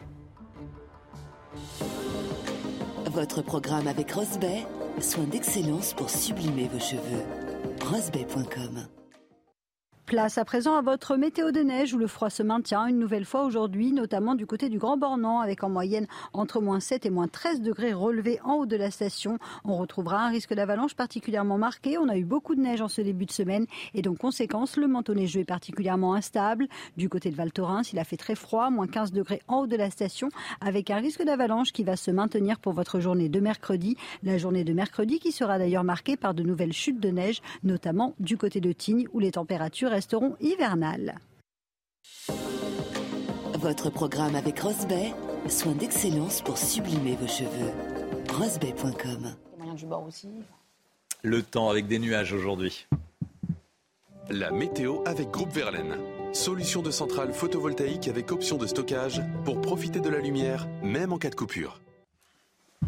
Des nuages sur une grande partie du pays, Alexandra Blanc. Hein Oui, un temps très nuageux sur 80% du territoire aujourd'hui, avec néanmoins un temps beaucoup plus lumineux en allant vers les régions du sud. Maintien du Mistral et de la Tramontane. Attention également au risque d'avalanche sur les Alpes du Sud. Et puis dans l'après-midi, peu d'évolution. Toujours beaucoup de nuages, temps très nuageux avec l'anticyclone qui se maintient. Le vent se maintiendra également en Méditerranée. Côté température, ça reste hivernal. Du froid ce matin, moins 4, moins 5 degrés sur les régions centrales. Et puis dans l'après-midi, le froid se maintiendra également sur l'est du pays. Seulement 3 petits degrés à Strasbourg ou encore à Lille. Vous aurez 6 degrés à Toulouse et seulement 2 degrés du côté du Puy-en-Velay. Vous avez regardé la météo avec Groupe Verlaine. Isolation thermique par l'extérieur avec aide de l'État. Groupe Verlaine, le climat de confiance. 7h31, bienvenue à tous. Merci d'être avec nous. À la une ce matin, des factures d'électricité dont le montant explose dans les HLM à Marseille. Des locataires ont manifesté hier, on y était. La grève contre la réforme des retraites est un mouvement reconductible à la mi-février. On verra à quoi il faut s'attendre. L'Allemagne s'apprête à répondre positivement à l'appel de Volodymyr Zelensky d'envoyer des chars lourds en Ukraine. Les Américains devraient également faire parvenir des Abrams à l'armée ukrainienne. Et puis la sécurité des JO, il manque pour le moment la moitié des 22 000 agents de sécurité nécessaires prévus pour euh, assurer cette sécurité des, des Jeux Olympiques 2024. Est-ce qu'on sera prêt?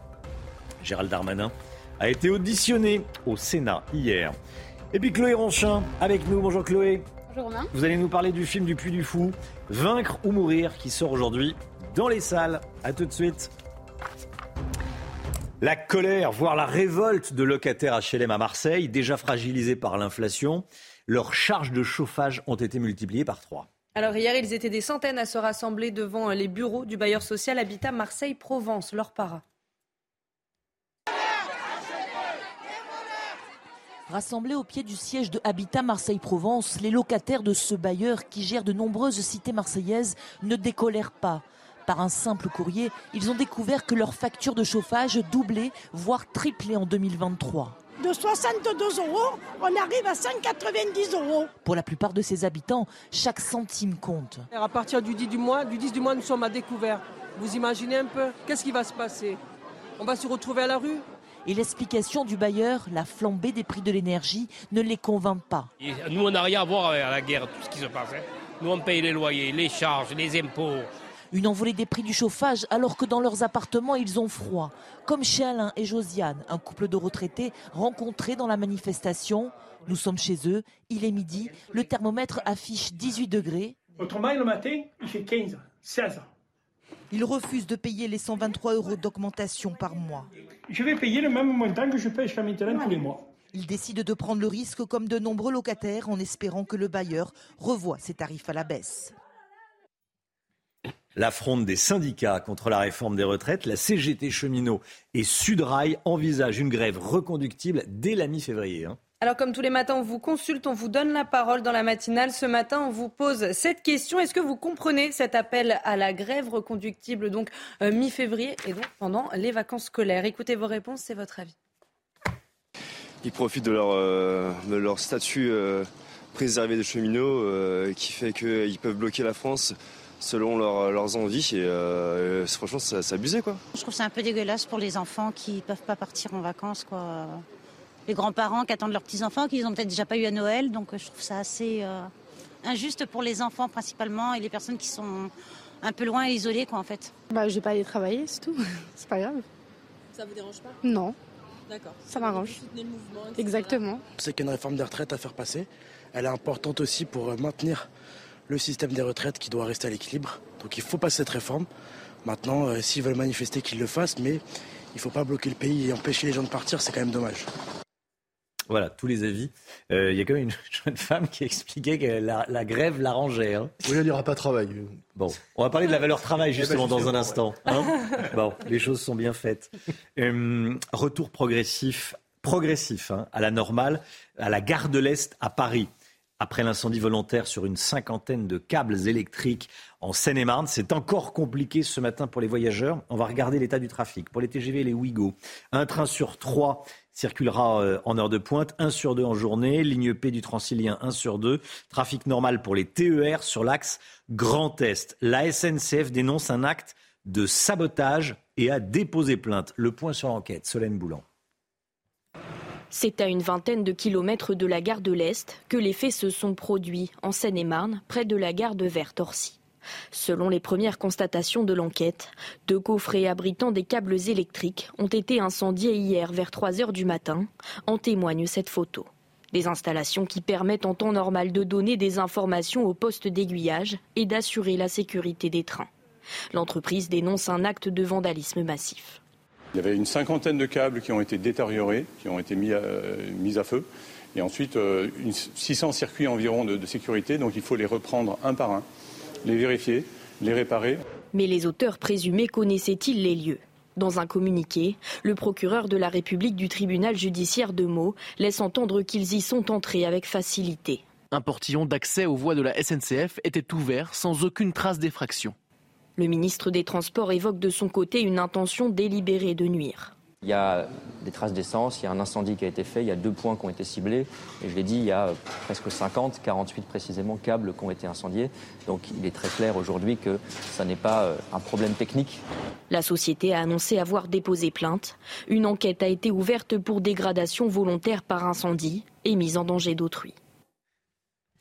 Voilà, en tout cas, celui, celle ou ceux qui ont incendié, visiblement, connaissaient bien, les lieux. Hein. Euh, il n'y a pas eu d'effraction pour, euh, passer pour ouvrir la, grille. Un tournant probable dans la guerre en Ukraine. On en parle beaucoup ce matin parce que c'est euh, très important.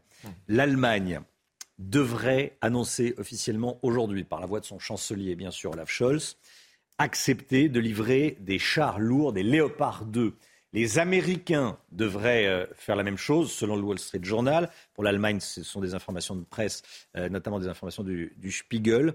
On en parle ce matin.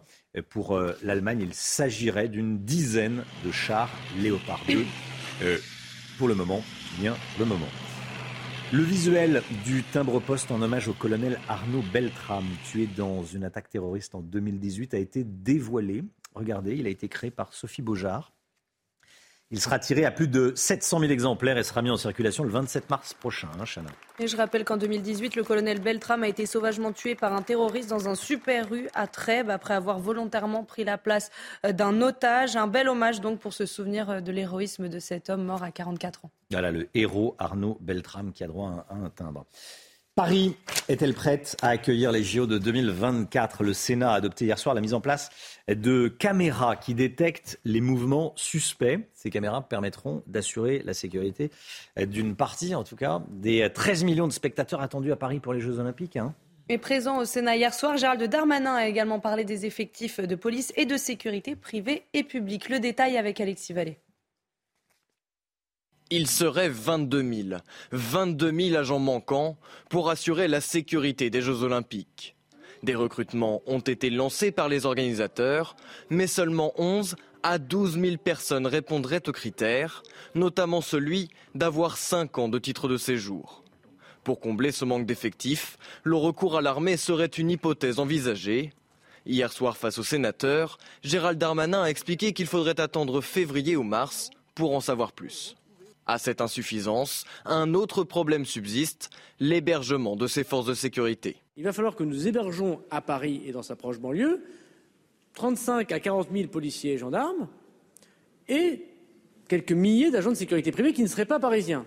Donc d'abord, ce n'est pas tellement une question d'hommes et de femmes, c'est une question où est-ce qu'on les loge. Le Sénat a voté hier la mise en place de scanners corporels et de caméras permettant de détecter, grâce à une intelligence artificielle, des mouvements suspects dans les foules. Un moyen de faire face au manque d'effectifs.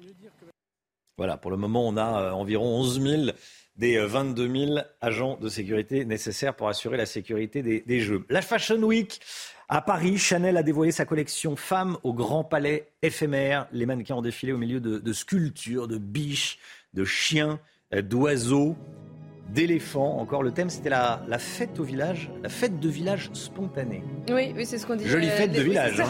On n'a jamais vu de fête de village comme ça, hein. pas aussi élégante. Spontanée. Ils sont spontanément allés habiller comme ça la fête de village. Et le tailleur Chanel est resté dans le thème puisqu'il euh, il était orné d'une tête de chien brodée. Voilà la, la mode. Ce sont les, tiens, euh, le Guillaume, les, les, les, sociétés de mode. Hein. Euh, on voit Chanel, il y a Hermès, il y a euh, Dior. Ce sont les plus grosses capitalisations du CAC 40. Hein. Oui, notamment LVMH qui a battu mmh. des, records en bourse. Et c'est vrai que l'ensemble du secteur du luxe en France pèse un poids important de notre économie. Ah oui, c'est pas, c'est pas que beau. Voilà, ce sont aussi des, importante pour. Ce sont aussi des emplois. Allez, 7h41, restez bien avec nous. Dans un instant, bah justement, tiens, l'économie. Les Français boudent-ils la valeur travail? Notre rapport au travail a changé. Vous savez, on entend souvent ça, le rapport au travail a changé. Bon, il y a des chiffres et des informations extrêmement précises euh, fournies par euh, le MIC dans un instant. Restez bien avec nous sur CNews, à tout de suite. CNews, il est 8h moins le quart. Tout d'abord, tout ce qu'il faut savoir dans l'actualité avec vous, Chanel Housteau, le point info. Sept femmes rapatriées des camps djihadistes syriens ont passé leur première nuit en prison. Elles étaient sous le coup d'un mandat d'arrêt et ont été mises en examen. Les huit autres visées par un mandat de recherche ont été placées en garde à vue. Aucune de ces femmes n'est connue pour le moment pour des actes criminels directs.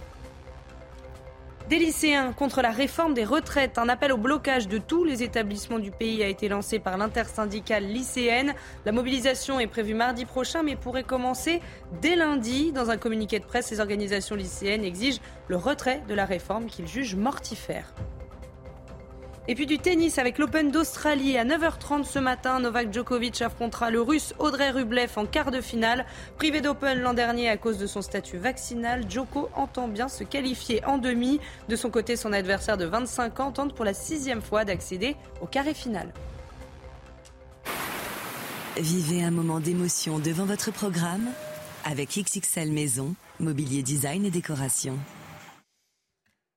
Le Mick Guillot avec nous. Le Mick, le travail semble occuper de moins en moins de place dans nos vies, dans la vie des, Français. Est-ce qu'on a perdu le goût du travail en France? Oui, c'est vrai que ce, ce, goût du travail semble réellement reculer ces dernières années. En 1990, 60% des Français estimaient que le travail occupait une place très importante dans leur vie. L'année dernière, il n'était plus que 21%, soit un Français sur cinq, selon le baromètre IFOP pour la Fondation Jean Jaurès. Alors, on peut nuancer toutefois, parce que là, il s'agit des Français pour qui le travail est très important. Si on regarde ceux pour qui le travail est simplement important, là, la proportion reste à peu près stable. Mais la conclusion quand même de ces chiffres, c'est que le travail continue d'occuper de la place, certes, déjà parce qu'il occupe du temps, mais cette place n'est plus ni centrale ni essentielle pour une majorité de Français. Alors, si le travail n'est plus central, qu'est-ce qui a pris la place du travail? Un autre enseignement de, de cette étude, alors qu'en 2008, une large majorité des salariés disaient qu'ils préféraient gagner plus d'argent au détriment du temps libre, eh bien aujourd'hui c'est totalement l'inverse. 61% des salariés français préfèrent gagner moins d'argent mais avoir plus de temps libre. L'image du salarié qui ne compte pas ses heures est, désormais totalement euh, ringardisée. Et si on compte ses heures, c'est ça qu'il faut voir, eh bien on se rend bien compte que l'idée de travailler deux ans de plus, c'est à peu près insupportable. Ça fait euh, deux ans de plus, 3214 heures de travail supplémentaires. C'est bien ce qui fait que la réforme des retraites est compliquée à vendre en ce moment aux Français. Comment est-ce qu'on explique ce recul de ce qu'on appelle la valeur travail en France? Beaucoup disent que c'est lié à l'arrivée euh, des 35 heures notamment, mais aussi à cause du télétravail qui serait en partie responsable de ce détachement. 37% des salariés se disent moins motivés qu'avant le Covid dans leur euh, emploi. Mais malgré tout, malgré tout, les salariés français restent investis. En tout cas, ils le disent. 77% déclarent ainsi qu'ils en font globalement plus que ce qu'on leur demande au travail et seuls 2%, vous le voyez, avouent qu'ils en font parfois moins que ce qui est attendu par leur patron. Les Français qui ne sont pas un paradoxe près sont aussi 88% à dire que le travail devrait être davantage encouragé en France même si ça leur semble pas important. Mais pour deux Français sur trois, la réforme des retraites constitue une mauvaise manière d'encourager le travail. Ils ne disent pas, en revanche, quelle serait la bonne. C'était votre programme avec XXL Maison, mobilier design et décoration. C'est intéressant ce que vous nous disiez. C'est vrai que pendant le Covid, il y a eu le télétravail et le quoi qu'il en coûte aussi. Euh, certains ont pu rester chez eux, euh, euh, payer comme s'ils travaillaient. Du coup, ça a donné des idées à certains. C'est ça, et ça a relativisé l'importance du travail dans, dans nos vies. Ouais, ouais, ouais, on le voit avec vos, avec vos chiffres. Merci, merci Lomic. Allez, la politique, dans un instant. Je m'en étouffe. Paul Sugy, les, les vœux d'Éric Ciotti, les Républicains sont-ils enfin soudés, rassemblés. Vous allez tout nous dire dans, un instant, Paul. Et puis on ira au cinéma avec vous, Chloé Ronchin, voir Vaincre ou Mourir, qui sort aujourd'hui. C'est un film des productions du Puy du Fou. C'est dans quelques instants. A tout de suite. Rendez-vous avec Sonia Mabrouk dans Midi News du lundi au jeudi de midi à 14h. 7h50 de la politique, Paul Sugy. Éric Ciotti présentait hier soir ses vœux devant les cadres de son parti en présence de son ancien adversaire à l'élection pour la présidence des LR. J'ai nommé Bruno Retailleau. Après leur querelle sur l'organigramme du parti, tout est bien qui finit bien, Paul? Bah oui, Romain, là, cette fois, les deux finalistes de l'élection du parti, donc euh, le vainqueur et le vaincu, semblent cette fois parvenus à s'entendre. Et pourtant, bah, la semaine dernière encore, Bruno Retailleau euh, parlait à mots couverts d'une forme de trahison de la part d'Éric Ciotti. Hein. Souvenez-vous, le nouveau patron des Républicains, Éric Ciotti, venait de dévoiler l'organigramme du parti, c'est-à-dire la liste des vice-présidents, secrétaires généraux, porte-parole et autres conseillers spéciaux avec lesquels il allait gouverner les Républicains. Mais euh, bah, Retailleau a fait le compte des retaillistes et il en trouvait pas assez, euh, d'autant plus qu'il estimait qu'à 5000 voix près, il n'était pas non plus le grand perdant euh, de cette élection. Et eh bien donc, qu'est-ce qu'on a fait? Ben, On a repris l'organigramme, on a travaillé dessus. On ne menace pas l'unité d'un parti déjà fragile. pour quelques conseillers spéciaux de plus ou de moins sur un organigramme, de toute façon, c'était déjà quasiment la liste de l'état-major d'une armée mexicaine, donc on n'était plus à ça près. Alors pour faire plaisir à tout le monde, eh bien on a rajouté, et c'est ainsi que donc plusieurs lieutenants du sénateur de Vendée sont venus resserrer les rangs, tels Marc-Philippe Daubresse, Pascal Gruny ou encore le député de Mayotte, Mansour Karmadine. Alors, quand on regarde ce qui se passe au Parti socialiste, on se dit que cette unité doit faire des jaloux.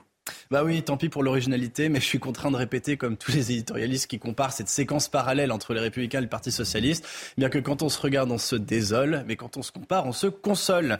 Euh, la droite est vengée. Souvenez-vous, il y a maintenant une dizaine d'années de cela, eh bien c'était l'inverse. Hein. C'était les socialistes qui rentraient en masse au gouvernement pendant qu'à l'UMP, on recomptait les voix euh, une infinité de fois, tout en décrétant euh, qui la victoire de François Fillon, qui la victoire de Jean-François Copé.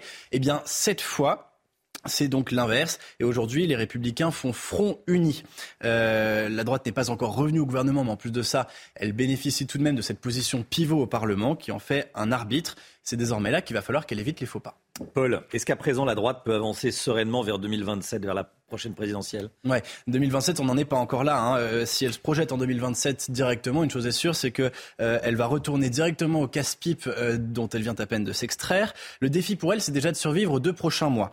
L'unité d'hier aussi, il faut le rappeler, était tout de même un tout petit peu ébranlée par l'absence remarquée d'Aurélien Pradier, l'autre vice-président exécutif aux côtés d'Éric Ciotti, en plus de François-Xavier Bellamy.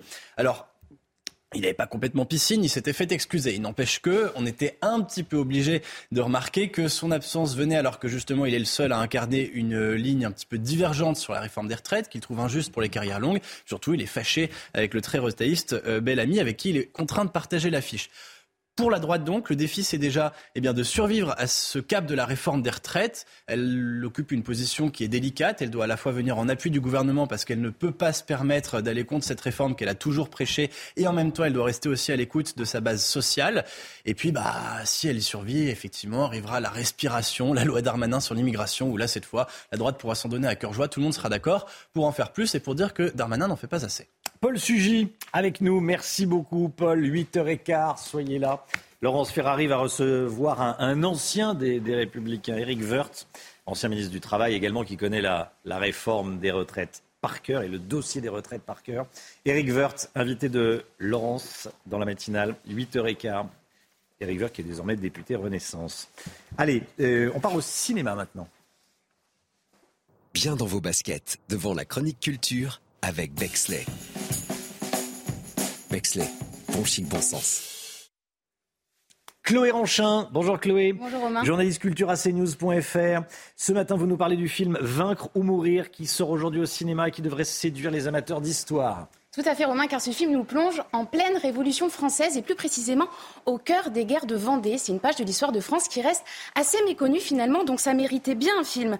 Pour commencer, un petit rappel des faits. La guerre de Vendée, elle a eu lieu entre 1793 et 1796 et elle a opposé les Bleus aux Blancs, ou plus précisément les Républicains aux catholiques royalistes. Et pour incarner ce récit, les réalisateurs Vincent Mottet et Paul Mignot se sont penchés sur le destin d'un chef de guerre royaliste. Il s'appelle Charrette de la Contrie. Vous suivrez euh, son épopée, mais aussi celle de tous les paysans euh, qui l'ont accompagné. Alors, il est interprété par l'acteur euh, Hugo Baker, que vous voyez en ce moment à l'écran, et sa prestation est très convaincante. On va regarder un extrait.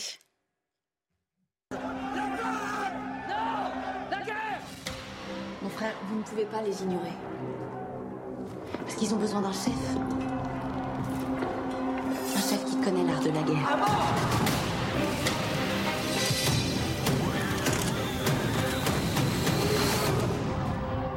L'armée qui nous fait face est, dit-on, la meilleure du monde. Mais ces soldats, nous pouvons les vaincre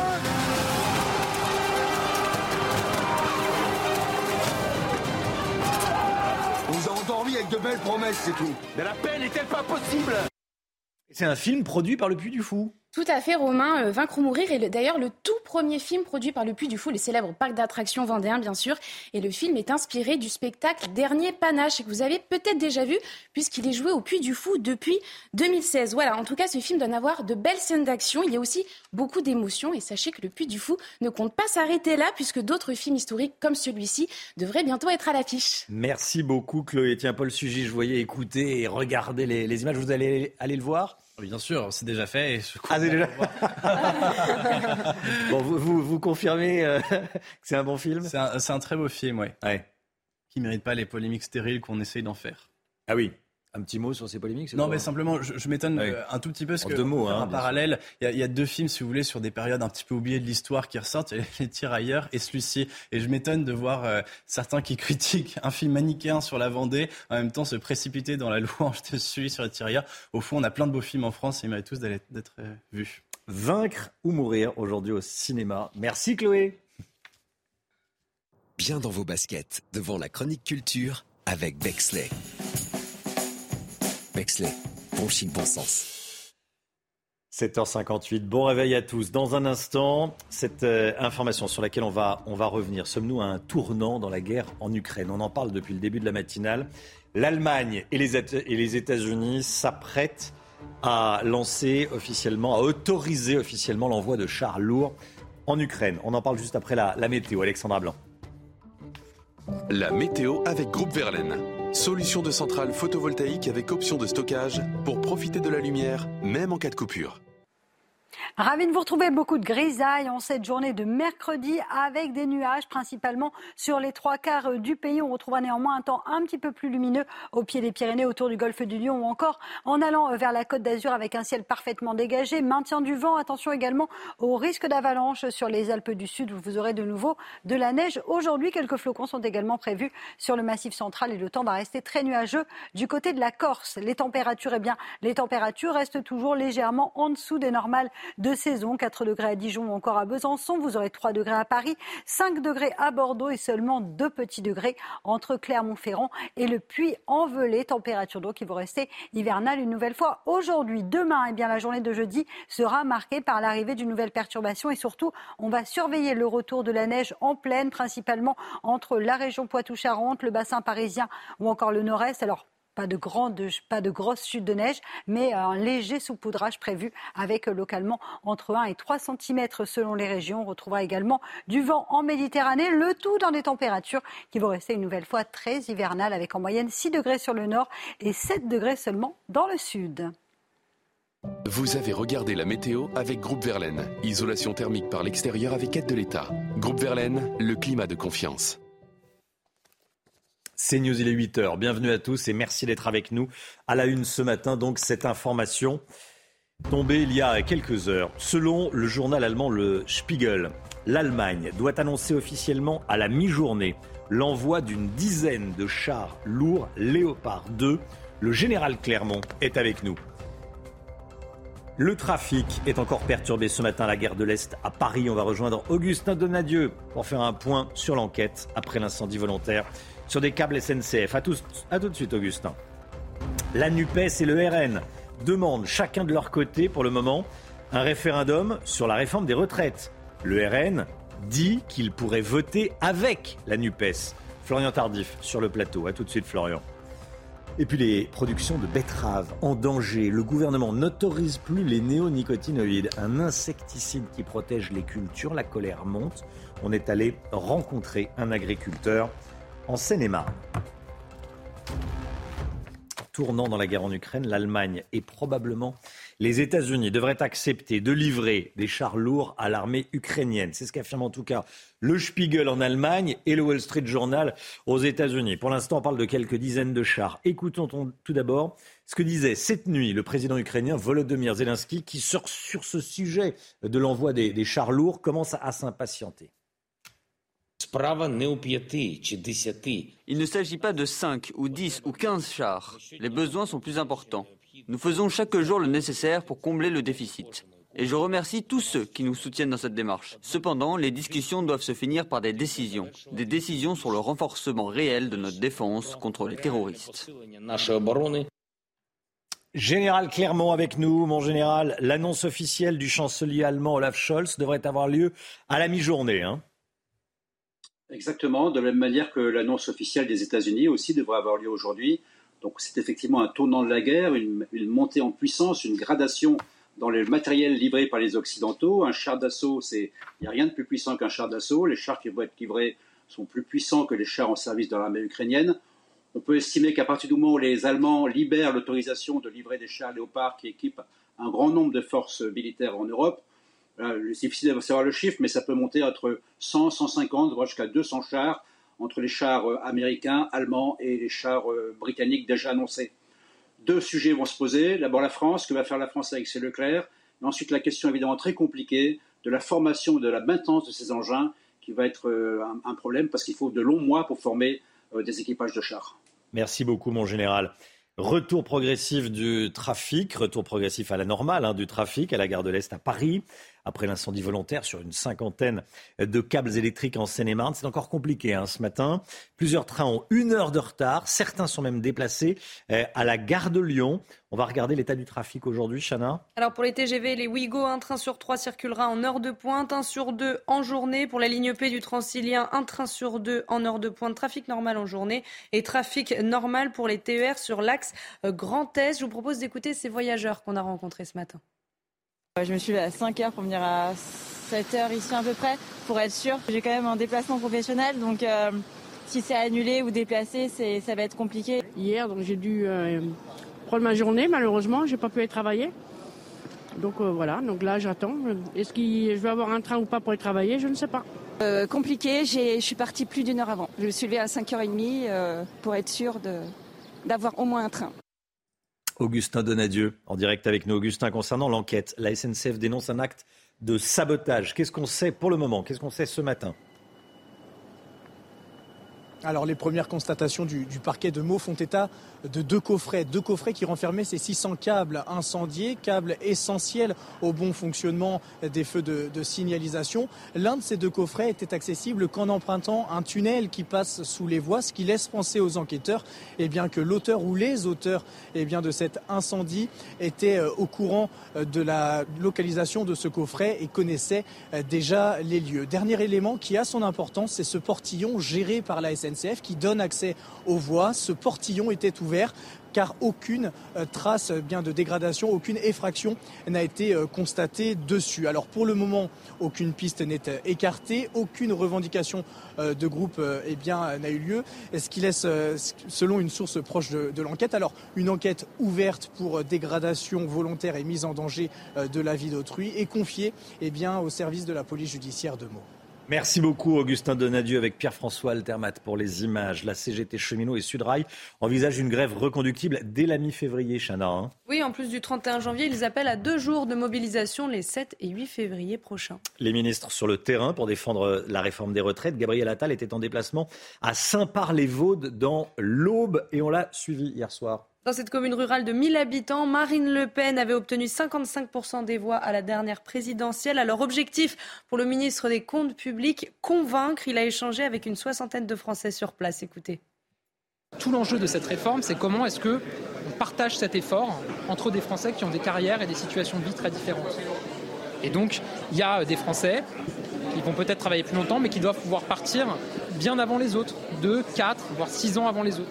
Et c'est là où il faut qu'on arrive à tenir compte le plus justement possible des carrières et des situations. on a fait une proposition, ça compte de la pénibilité, des carrières longues, on élargit un certain nombre de critères, ce qui fait qu'il y a 4 Français sur 10 qui partira avant 64 ans dans notre réforme. Les députés du RN et de la NUPES proposent d'organiser un référendum sur la réforme des retraites. Ils ont annoncé déposer une motion référendaire sur le texte. Florian Tardif avec nous. Florian, de quoi s'agit-il Et cette mesure peut-elle aboutir? Est-ce qu'on va voter pour ou contre la réforme? Alors tout d'abord, une motion référendaire permettrait, euh, dans un premier temps, de suspendre temporairement euh, les débats à l'Assemblée nationale. Pour cela, il faut passer plusieurs étapes, que euh, cette dernière soit signée par un dixième des députés, soit 58 députés. Donc ça, ce n'est pas un obstacle pour les députés de la NUPES, ni même pour ceux du Rassemblement national. Ensuite, par contre, elle doit être votée par une majorité de députés. Là, obstacle, tout simplement parce que euh, si euh, le camp présidentiel ne dispose que d'une majorité relative à l'Assemblée euh, nationale, les oppositions ne sont pas d'accord entre elles. Alors, Le Rassemblement national a expliqué qu'il serait prêt à voter la motion référendaire de la NUPES, mais cela ne suffira pas. Il faudrait pour cela que les républicains votent également. Or, ils ont d'ores et déjà expliqué qu'ils ne souhaitaient pas participer à cette procédure. Et même en cas d'adoption par les deux chambres, il ne s'agit que d'une proposition de référendum faite au président qui a le dernier mot sur cette question. Merci Florian. La colère des producteurs de betteraves sucrières. La colère et j'ajouterais l'inquiétude le gouvernement a renoncé à prolonger les dérogations euh, qui autorisaient l'utilisation de néonicotinoïdes. Les agriculteurs craignent des conséquences sans précédent sur leur rendement. Hein. On a rencontré deux d'entre eux en Seine-et-Marne, Marion Bercher, Kinson et Soumaya Lalou. La semence de betterave commence dans un mois. Et depuis l'annonce, les agriculteurs sont désemparés. On est prêt à, pouvoir semer les graines de betterave, sauf que les graines, aujourd'hui, moi je les ai commandées en néonicotinoïdes et je sais que je ne vais pas pouvoir les semer. Et là aujourd'hui, euh, chez nos agriculteurs, c'est vraiment devenu de la colère.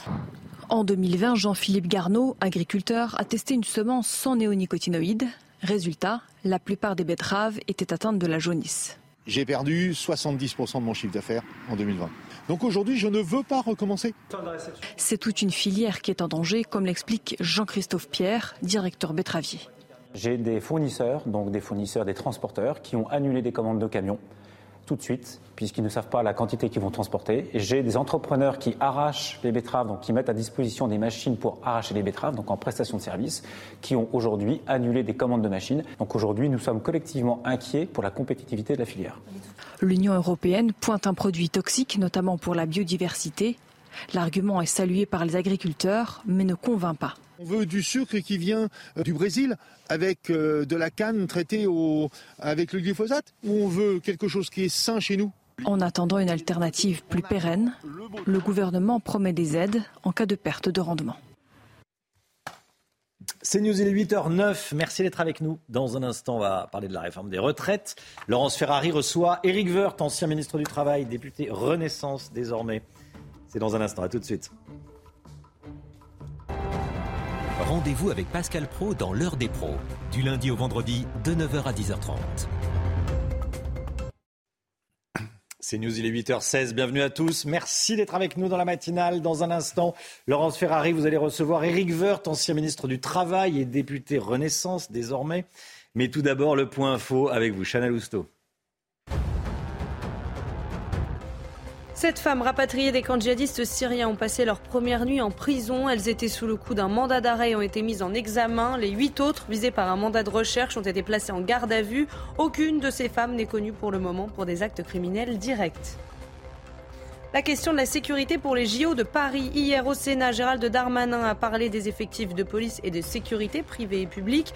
Pour le moment, sur les 22 000 agents nécessaires pour sécuriser les sites de compétition, 11 à 12 000 répondent aux critères. Le ministre de l'Intérieur a précisé qu'il faudra attendre février ou mars pour déterminer si l'armée doit être sollicitée ou non. Et puis les quarts de finale du mondial de handball. La France va affronter l'Allemagne à 20h30 à l'Ergo Arena en Pologne. Alors même si les Bleus restent invaincus depuis le début du championnat, ce soir il va falloir rester concentrés. Ils vont jouer contre la nation du handball. D'après le sélectionneur français, les Allemands peuvent battre n'importe qui. Laurence, vous recevez Eric Woerth ce matin. Bonjour Eric Woerth. Oui, bonjour. Bienvenue dans la matinale de CNews. Je rappelle, comme l'a dit Romain Desarbes, que vous avez été ministre du Travail. En 2010, vous avez vécu 14 journées de mobilisation, dont 4 avec plus d'un million de personnes dans la rue. À l'époque, il s'agissait de dire non au passage de 60 à 62 ans. On peut dire que vous connaissez la chanson. Aujourd'hui, euh, est-ce que la situation est la même qu'en 2010 euh, Et qu'est-ce qui a évolué? Pourquoi est-ce que vous pensez que la mobilisation euh, risque d'être plus importante dans les prochains jours? Écoutez, la situation, elle n'est pas tout à fait la même parce qu'il s'est passé 12 euh, ans.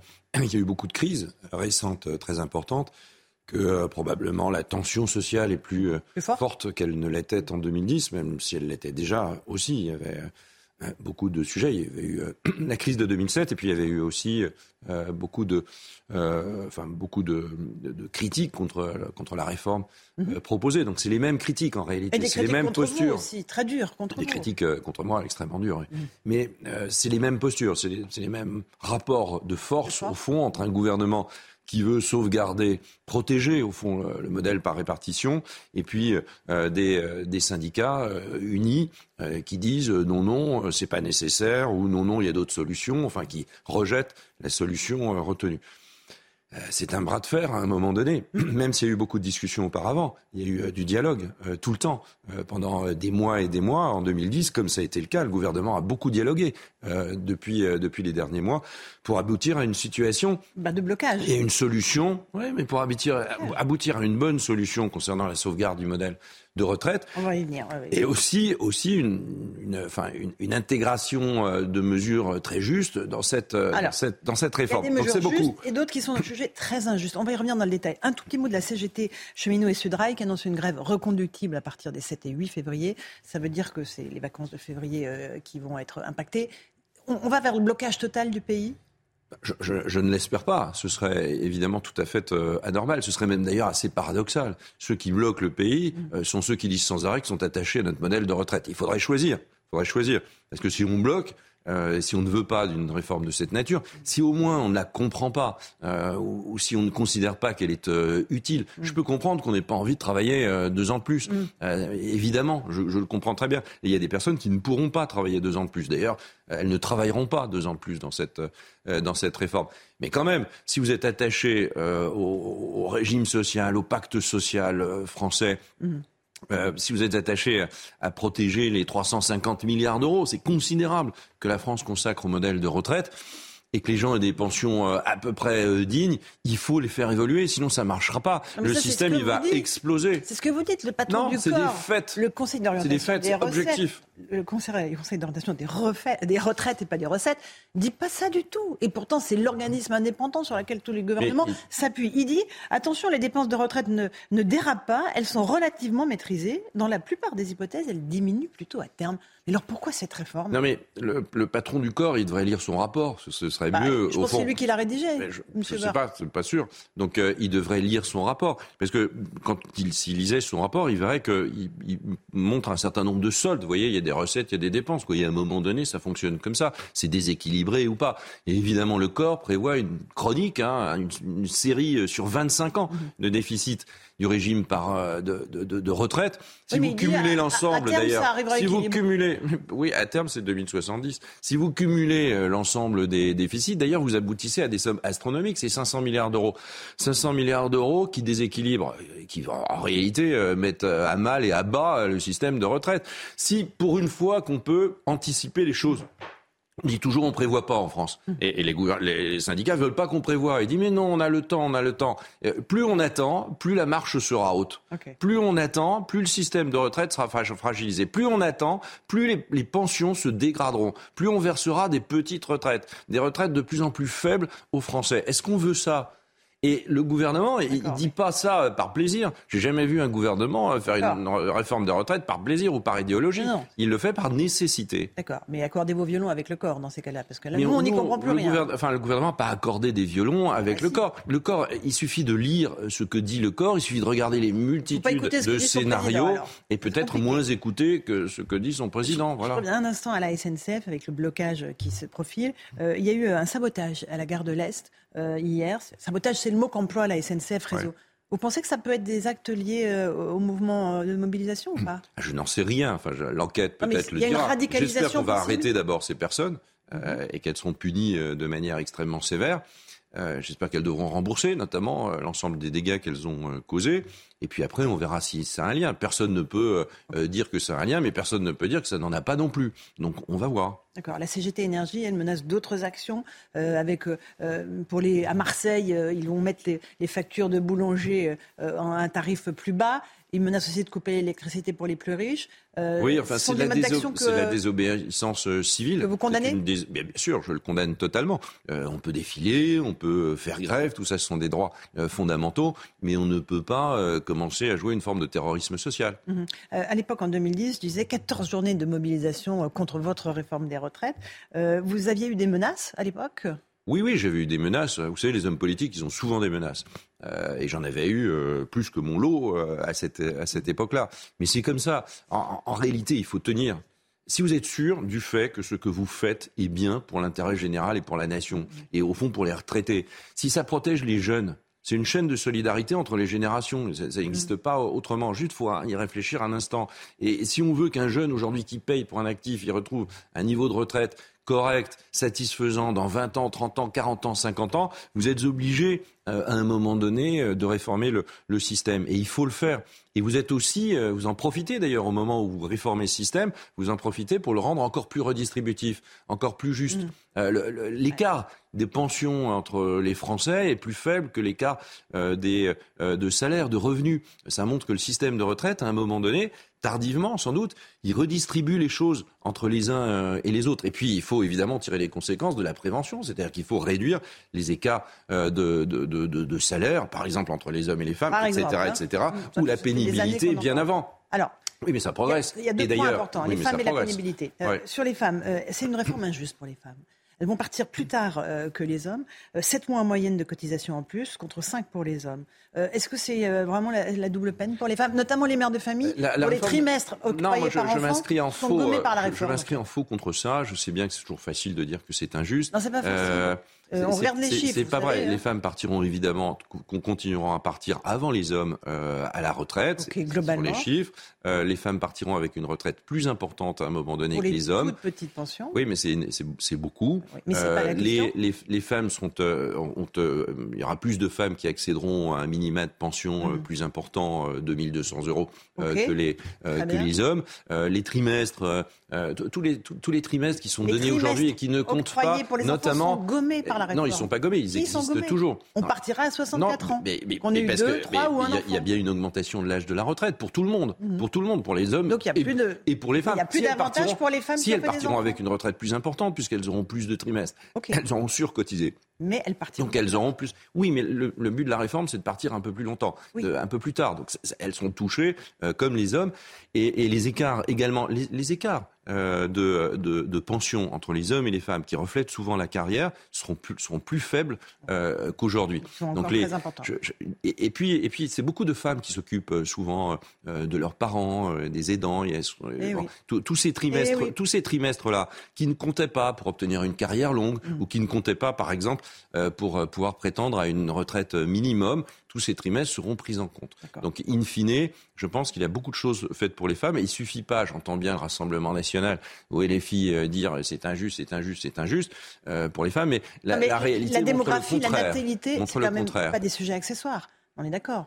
La Bien sûr natalité, que oui. la démographie, c'est même une des clés non, non, mais bien de l'équilibre du, du C'est pour système. ça qu'il y a des trimestres Mais là, on n'encourage pas. On n'encourage pas la politique trimestres familiale. Il y a des trimestres supplémentaires et il y a toute une série de femmes qui pourront partir plus tôt à la retraite parce qu'elles auront, elles seront parties, parce qu'elles pourront intégrer les carrières longues. Mhm. Oui. Tous ces trimestres compteront. Mais c'est trop contrôle, mais ils seront de toute façon mais décalés sur deux les ans. femmes, les femmes comme les hommes, euh, d'une manière globale, euh, c'est une réforme qui augmente l'âge de la retraite. Donc à un moment donné, euh, tout, tout le monde euh, euh, travaillera un peu plus longtemps, sauf toute une série de circonstances. Vous savez, 40% euh, des, des gens, et, et ce sera toujours le cas, 40% de nos avant. concitoyens, concitoyens partent avant euh, l'âge euh, légal pour plein de raisons, euh, pour des raisons d'incapacité, d'invalidité, de carrière longue, de régimes spéciaux. Les carrières, les régimes spéciaux que vous n'aviez pas à l'époque réformés en 2010. Donc Xavier Bertrand l'avait fait euh, et avait augmenté la durée de cotisation sur un temps long, mais il n'avait pas mis en extinction les régimes spéciaux. Dans cette réforme, on met en extinction les régimes spéciaux.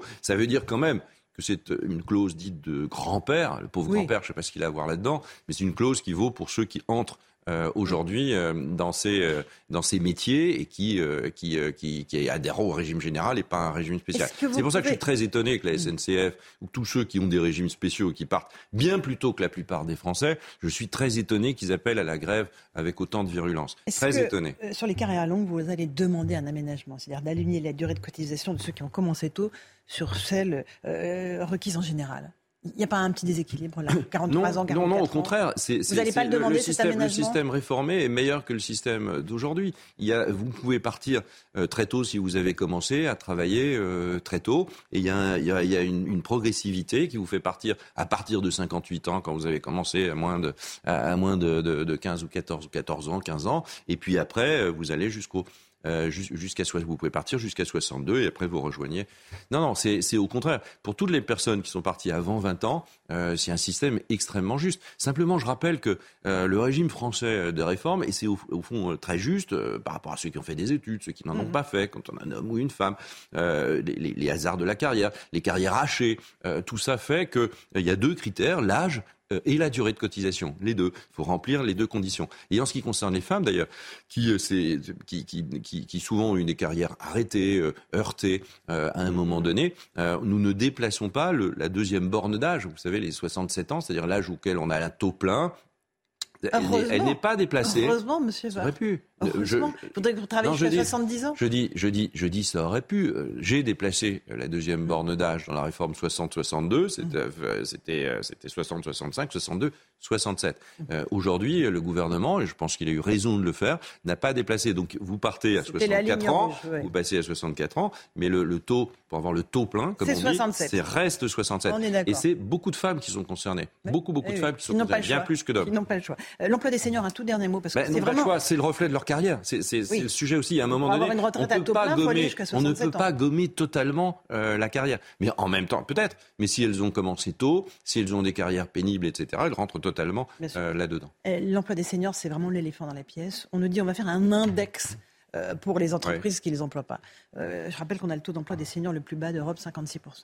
Est-ce que sérieusement l'index, ça va changer quoi que ce soit? Il n'y a pas d'autres mesures plus importantes à prendre? Personne ne pense que l'index, il va, euh, il va bouleverser les choses. mais c'est une transparence. Non, c'est pas de la cosmétique, c'est une transparence. C'est comme l'index qui concerne la différence de salaire entre les hommes et les femmes. Donc c'est très important. Euh, après, euh, cet index, il faudra le publier. Et deuxième point, peut-être qu'il faudra à un moment donné en tenir compte, sanctionner ou demander aux entreprises de prendre des mesures si cet index est, est trop faible. Mais l'emploi des seniors ne se résume pas à ça. prolonger l'âge de la retraite augmente le taux d'emploi des seniors. On l'a vu, ça a été euh, spectaculaire en ce qui concerne la réforme de 2010. Donc ce sera spectaculaire aussi. Mais il faut que la société s'adapte au travail des seniors. Et il faut que les entreprises s'adaptent au travail des seniors. Donc il y a un travail à faire sur le droit du travail euh, lui-même, sur comment on embauche, sur, euh, sur la gestion des carrières, sur les formations. Il n'y a pas de raison que les seniors, à partir de 50 ou 55 ans, n'accèdent plus vraiment aux formations. C'est un horizon pour la société. Et soient considérés comme des vieux sur le marché du travail. Mais ce ne sera pas le cas et ce sera plus le cas. Je, mais c'est pas une incantation.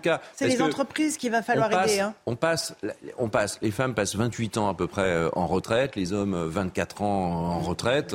Euh, c'est évidemment un temps considérable. Il y a moins d'actifs euh, pour payer les retraites des retraités. Ça veut bien dire que tout ça, il faut en tenir compte.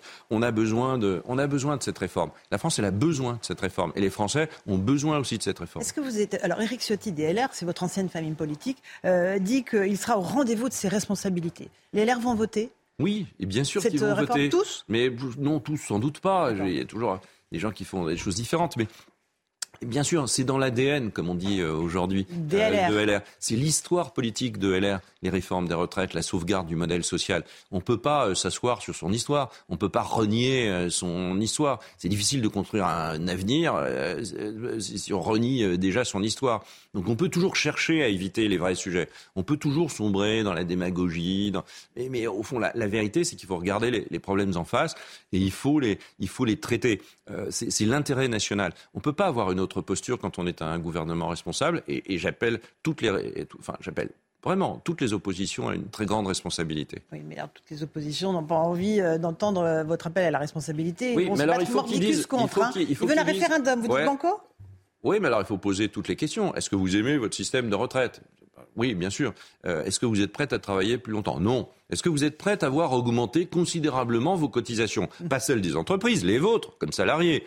Ah ben non, je, non, pardon, non, non. Est-ce que vous êtes prête euh, à voir diminuer considérablement votre retraite euh, sur les années qui viennent? Ah non, non, je veux pas. Alors on fait quoi? Donc on a la réponse au référendum. Donc on a évidemment, euh, on ne veut pas baisser les pensions, on ne veut pas augmenter les cotisations, on ne veut pas augmenter les impôts, parce que vous ne pouvez pas envoyer des signaux contradictoires. Vous ne pouvez pas dire je veux le plein emploi. Le plein emploi, c'est le, le, pouvoir d'achat. Mmh. En cette période-là, c'est donc vous ne pouvez pas dire je veux, je veux, je veux le plein emploi, mais je veux, je veux dégrader la compétitivité des entreprises en augmentant les impôts.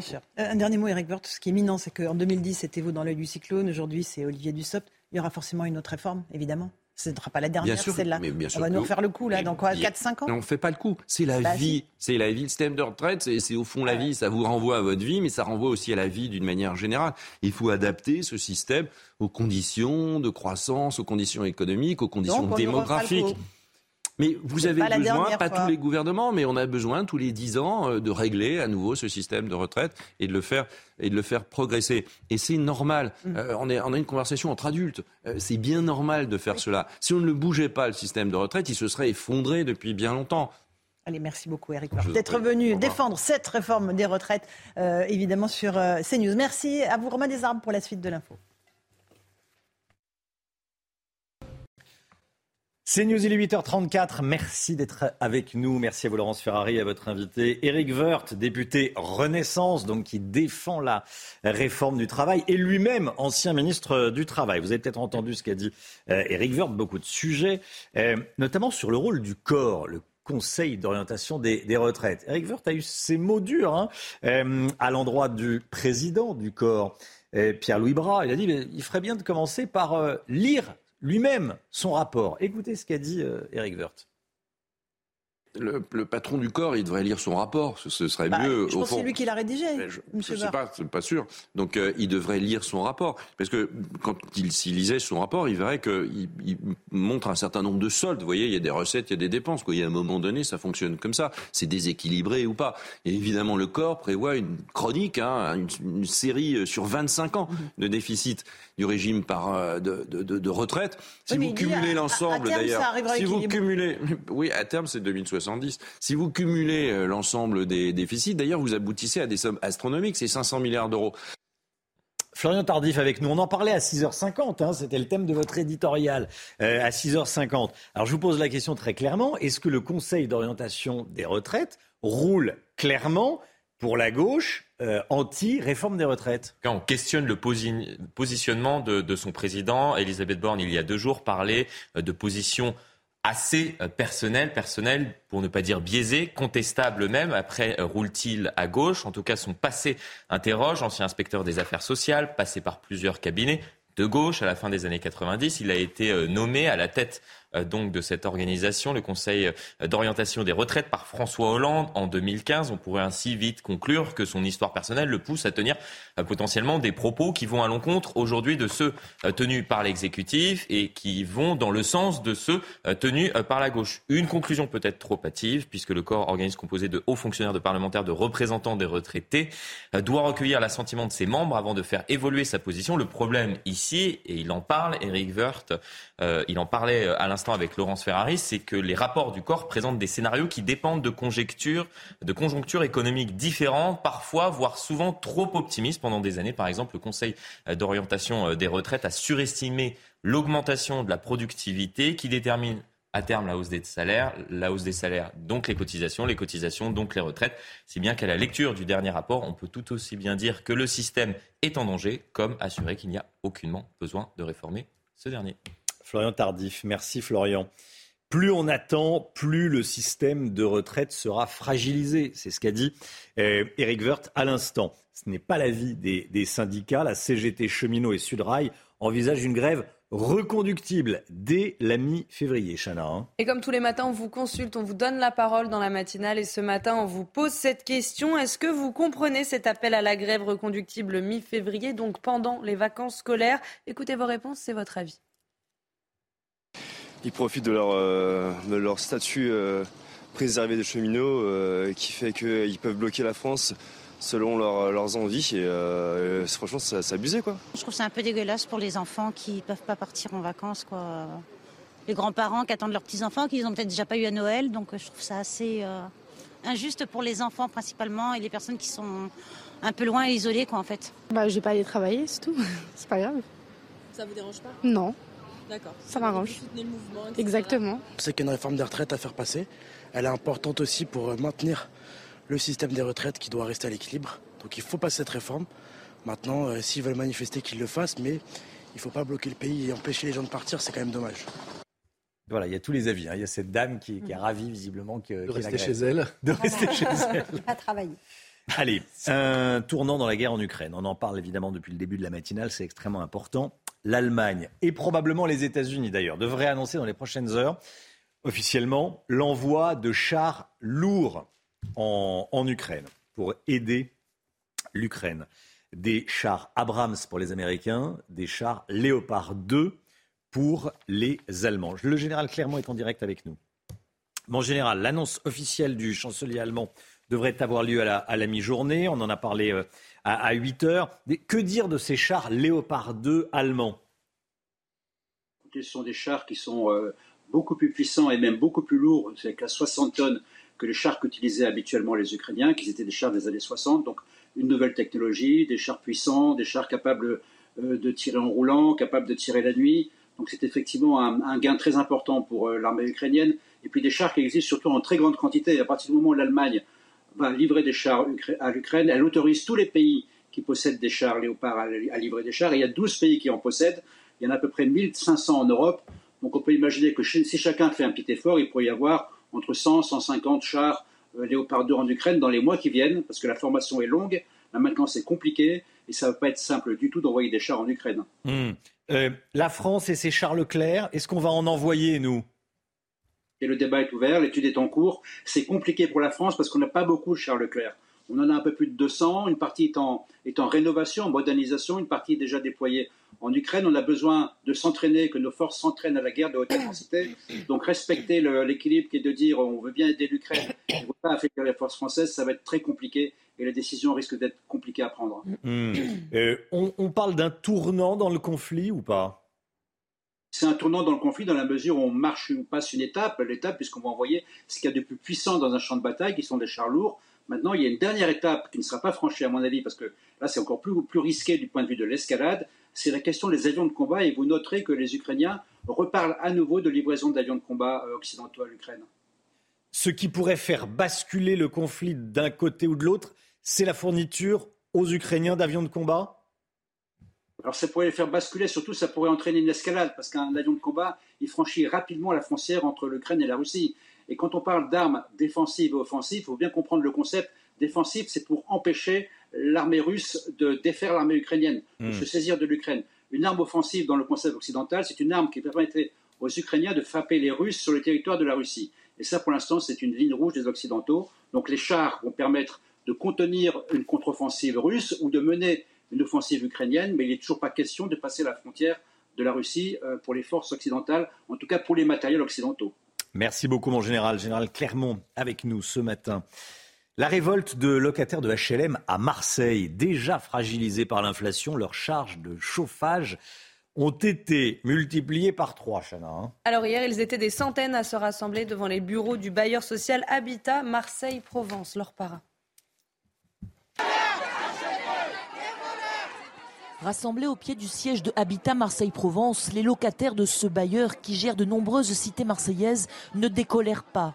Par un simple courrier, ils ont découvert que leur facture de chauffage doublait, voire triplait en 2023 de 62 euros, on arrive à 190 euros. Pour la plupart de ces habitants, chaque centime compte. À partir du 10 du mois, du 10 du mois, nous sommes à découvert. Vous imaginez un peu Qu'est-ce qui va se passer? On va se retrouver à la rue? Et l'explication du bailleur, la flambée des prix de l'énergie, ne les convainc pas. nous, on n'a rien à voir avec la guerre, tout ce qui se passe. Hein. Nous, on paye les loyers, les charges, les impôts. Une envolée des prix du chauffage alors que dans leurs appartements, ils ont froid. Comme chez Alain et Josiane, un couple de retraités rencontrés dans la manifestation. Nous sommes chez eux, il est midi, le thermomètre affiche 18 degrés. Autrement, le matin, il fait 15, 16. Il refuse de payer les 123 euros d'augmentation par mois. Je vais payer le même montant que je paye chez terrain tous les mois. Il décide de prendre le risque comme de nombreux locataires en espérant que le bailleur revoie ses tarifs à la baisse. Le visuel du timbre-poste en hommage au colonel Arnaud Beltrame, tué dans une attaque terroriste en 2018, a été dévoilé.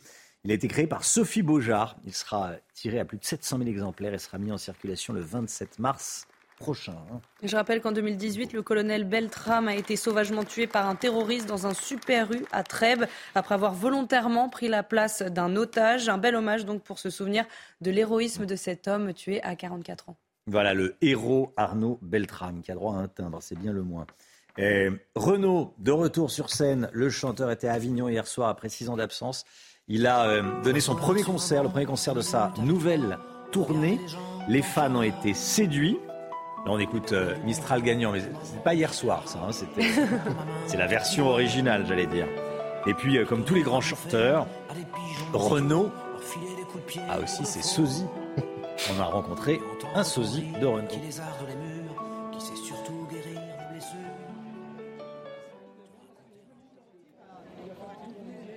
T'es pas né dans la rue, t'es pas né dans le ruisseau, t'es pas un enfant perdu, pas un enfant de salaud. Vu que t'es né dans ma tête et que tu vis dans ma peau, j'ai construit ta planète au fond de mon cerveau. Pierrot, mon gosse, mon frangin, mon poteau, mon copain, tu me tiens chaud. Pierrot.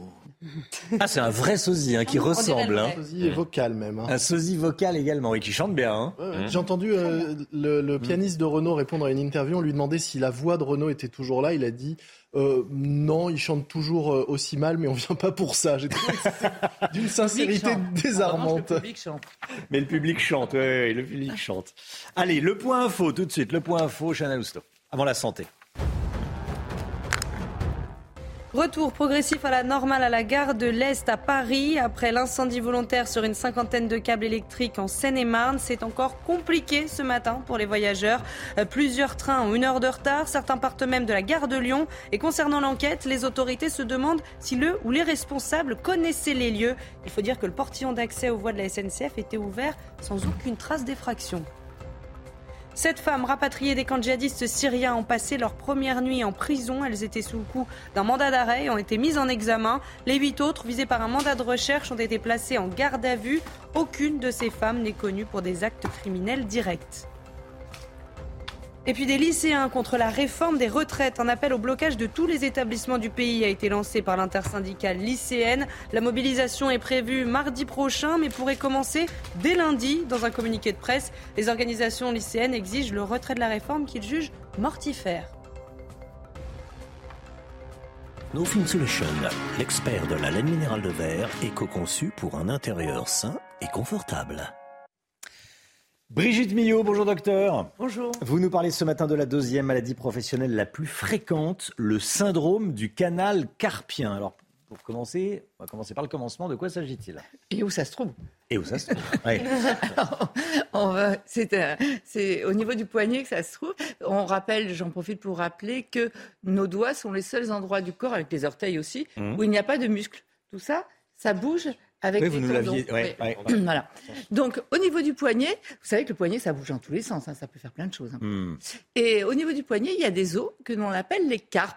On va les voir sur ce schéma. Vous voyez en violet, euh, ce que vous voyez en bas en violet, ce Oui. sont donc les os du carpe qui se situent euh, en bas, là, au niveau vraiment du poignet. Ils sont cachés, ils sont plusieurs, ils sont là. Ah, Ensuite, je vais vous montrer sur l'autre schéma. On va voir le territoire, le, nerf. Vous voyez ce nerf médian qui, en jaune là, vous voyez ce nerf, il va innerver le pouce, l'index, le majeur et une toute petite partie de l'annulaire. Et donc ce nerf, il est coincé, si vous voulez, entre les os du carpe et ce gros ligament que vous voyez qui est dedans, le lig- devant le ligament annulaire antérieur du carpe. Donc vous avez ce nerf qui, dont le territoire, hein, sont, ça c'est important de garder en mémoire ces trois doigts-là, donc qui sont innervés par ce nerf-là. Et ce nerf, il est comme dans un tunnel entre les os du carpe et le ligament qui est devant. On va regarder sur un autre schéma pour que vous ayez bien en tête le territoire.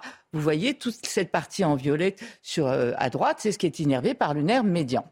Donc, quand ce nerf qui est coincé dans ce tunnel, enfin qui est dans ce tunnel, quand tout va bien, il est bien, il n'y a pas de problème. hein. Mais parfois, et on verra pour quelle raison, il peut être comprimé et à ce moment-là, on va avoir des troubles dans ce territoire-là, avec ces trois doigts-là. Et puis, il y a aussi la pince euh, pouce index qui est très importante. hein. Donc, on va avoir des signes de, comme des fourmis, comme euh, euh, des engourdissements. Alors, ce qui est assez euh, facile pour, pour le diagnostiquer, c'est simple, quand vous avez ces signes-là, rien qu'en bougeant la main comme ça, vous allez voir souvent, ça disparaît, ces fourmis, ces engourdissements, etc. Euh, après, ça peut aller jusqu'au au lâcher, puisque il y a aussi la pince pouce index. Quand vous tenez quelque chose euh, comme ça, ça peut carrément, il peut y avoir du lâchage d'objets. On va voir les principaux symptômes. Les douleurs de sensibilité, elles surviennent souvent la nuit. Les patients vous disent que ça les empêche de dormir. hein. Ça peut aller. C'est une vraiment- douleur. les, les douleurs, on peut avoir des fourmillements, des sensations d'engourdissement, des troubles de la sensibilité, une diminution de la force, bien sûr, aussi, puisque c'est sensitivo- sensitivo-moteur. Et donc, plus souvent la nuit, et jusqu'au lâchage d'objets, ce que je vous disais. D'accord. Donc, surtout, souvenez-vous, si ça touche ces trois doigts-là, pensez canal carpien, c'est important. Alors, vous le disiez, c'est la deuxième maladie la plus fréquente, maladie professionnelle. Oui. Euh, après, il y a d'autres symptômes. Les femmes sont plus touchées que les hommes. Déjà, anatomiquement, Hum. le territoire, enfin l'endroit est un peu plus petit. Elles sont aussi très touchées au troisième trimestre de la grossesse parce qu'il y a souvent vous savez, euh, un petit peu d'œdème, etc. Et puis avec les, les hormones. Donc c'est très fréquent, mais là au moins, ça régresse euh, à la fin de, de la grossesse. Donc, euh, plus fréquent chez les femmes que chez les hommes. Ça peut arriver aussi quand vous avez de l'arthrose ou des problèmes de rhumatisme, parce que ça crée une inflammation dans la zone. Donc, tout ce qui peut créer une inflammation, ou après une fracture du poignet, tout ce qui peut créer une inflammation dans cette zone-là, ça peut comprimer ce nerf et surtout tous les gestes répétitifs. On parlait de maladie professionnelle. Oui. Dès que vous êtes en caisse, dès que vous portez des choses, des marteaux-piqueurs, enfin, tout, tout, tout ce qui est professionnel qui sollicite comme ça euh, le poignet, ça peut entraîner des problèmes. Les traitements, on va commencer par généralement des infiltrations pour essayer de soulager à base de cortisone, un anti-inflammatoire un peu puissant.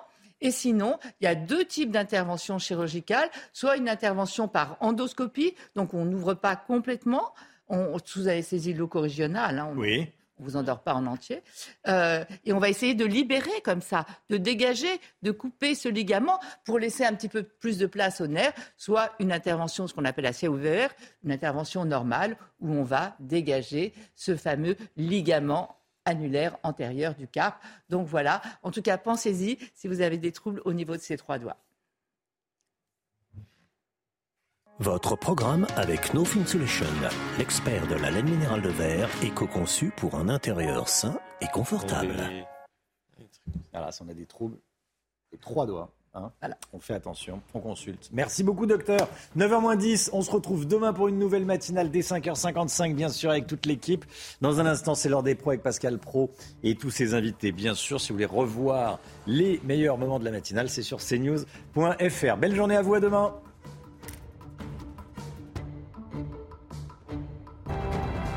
Suite, Pascal Pro dans l'heure des pros.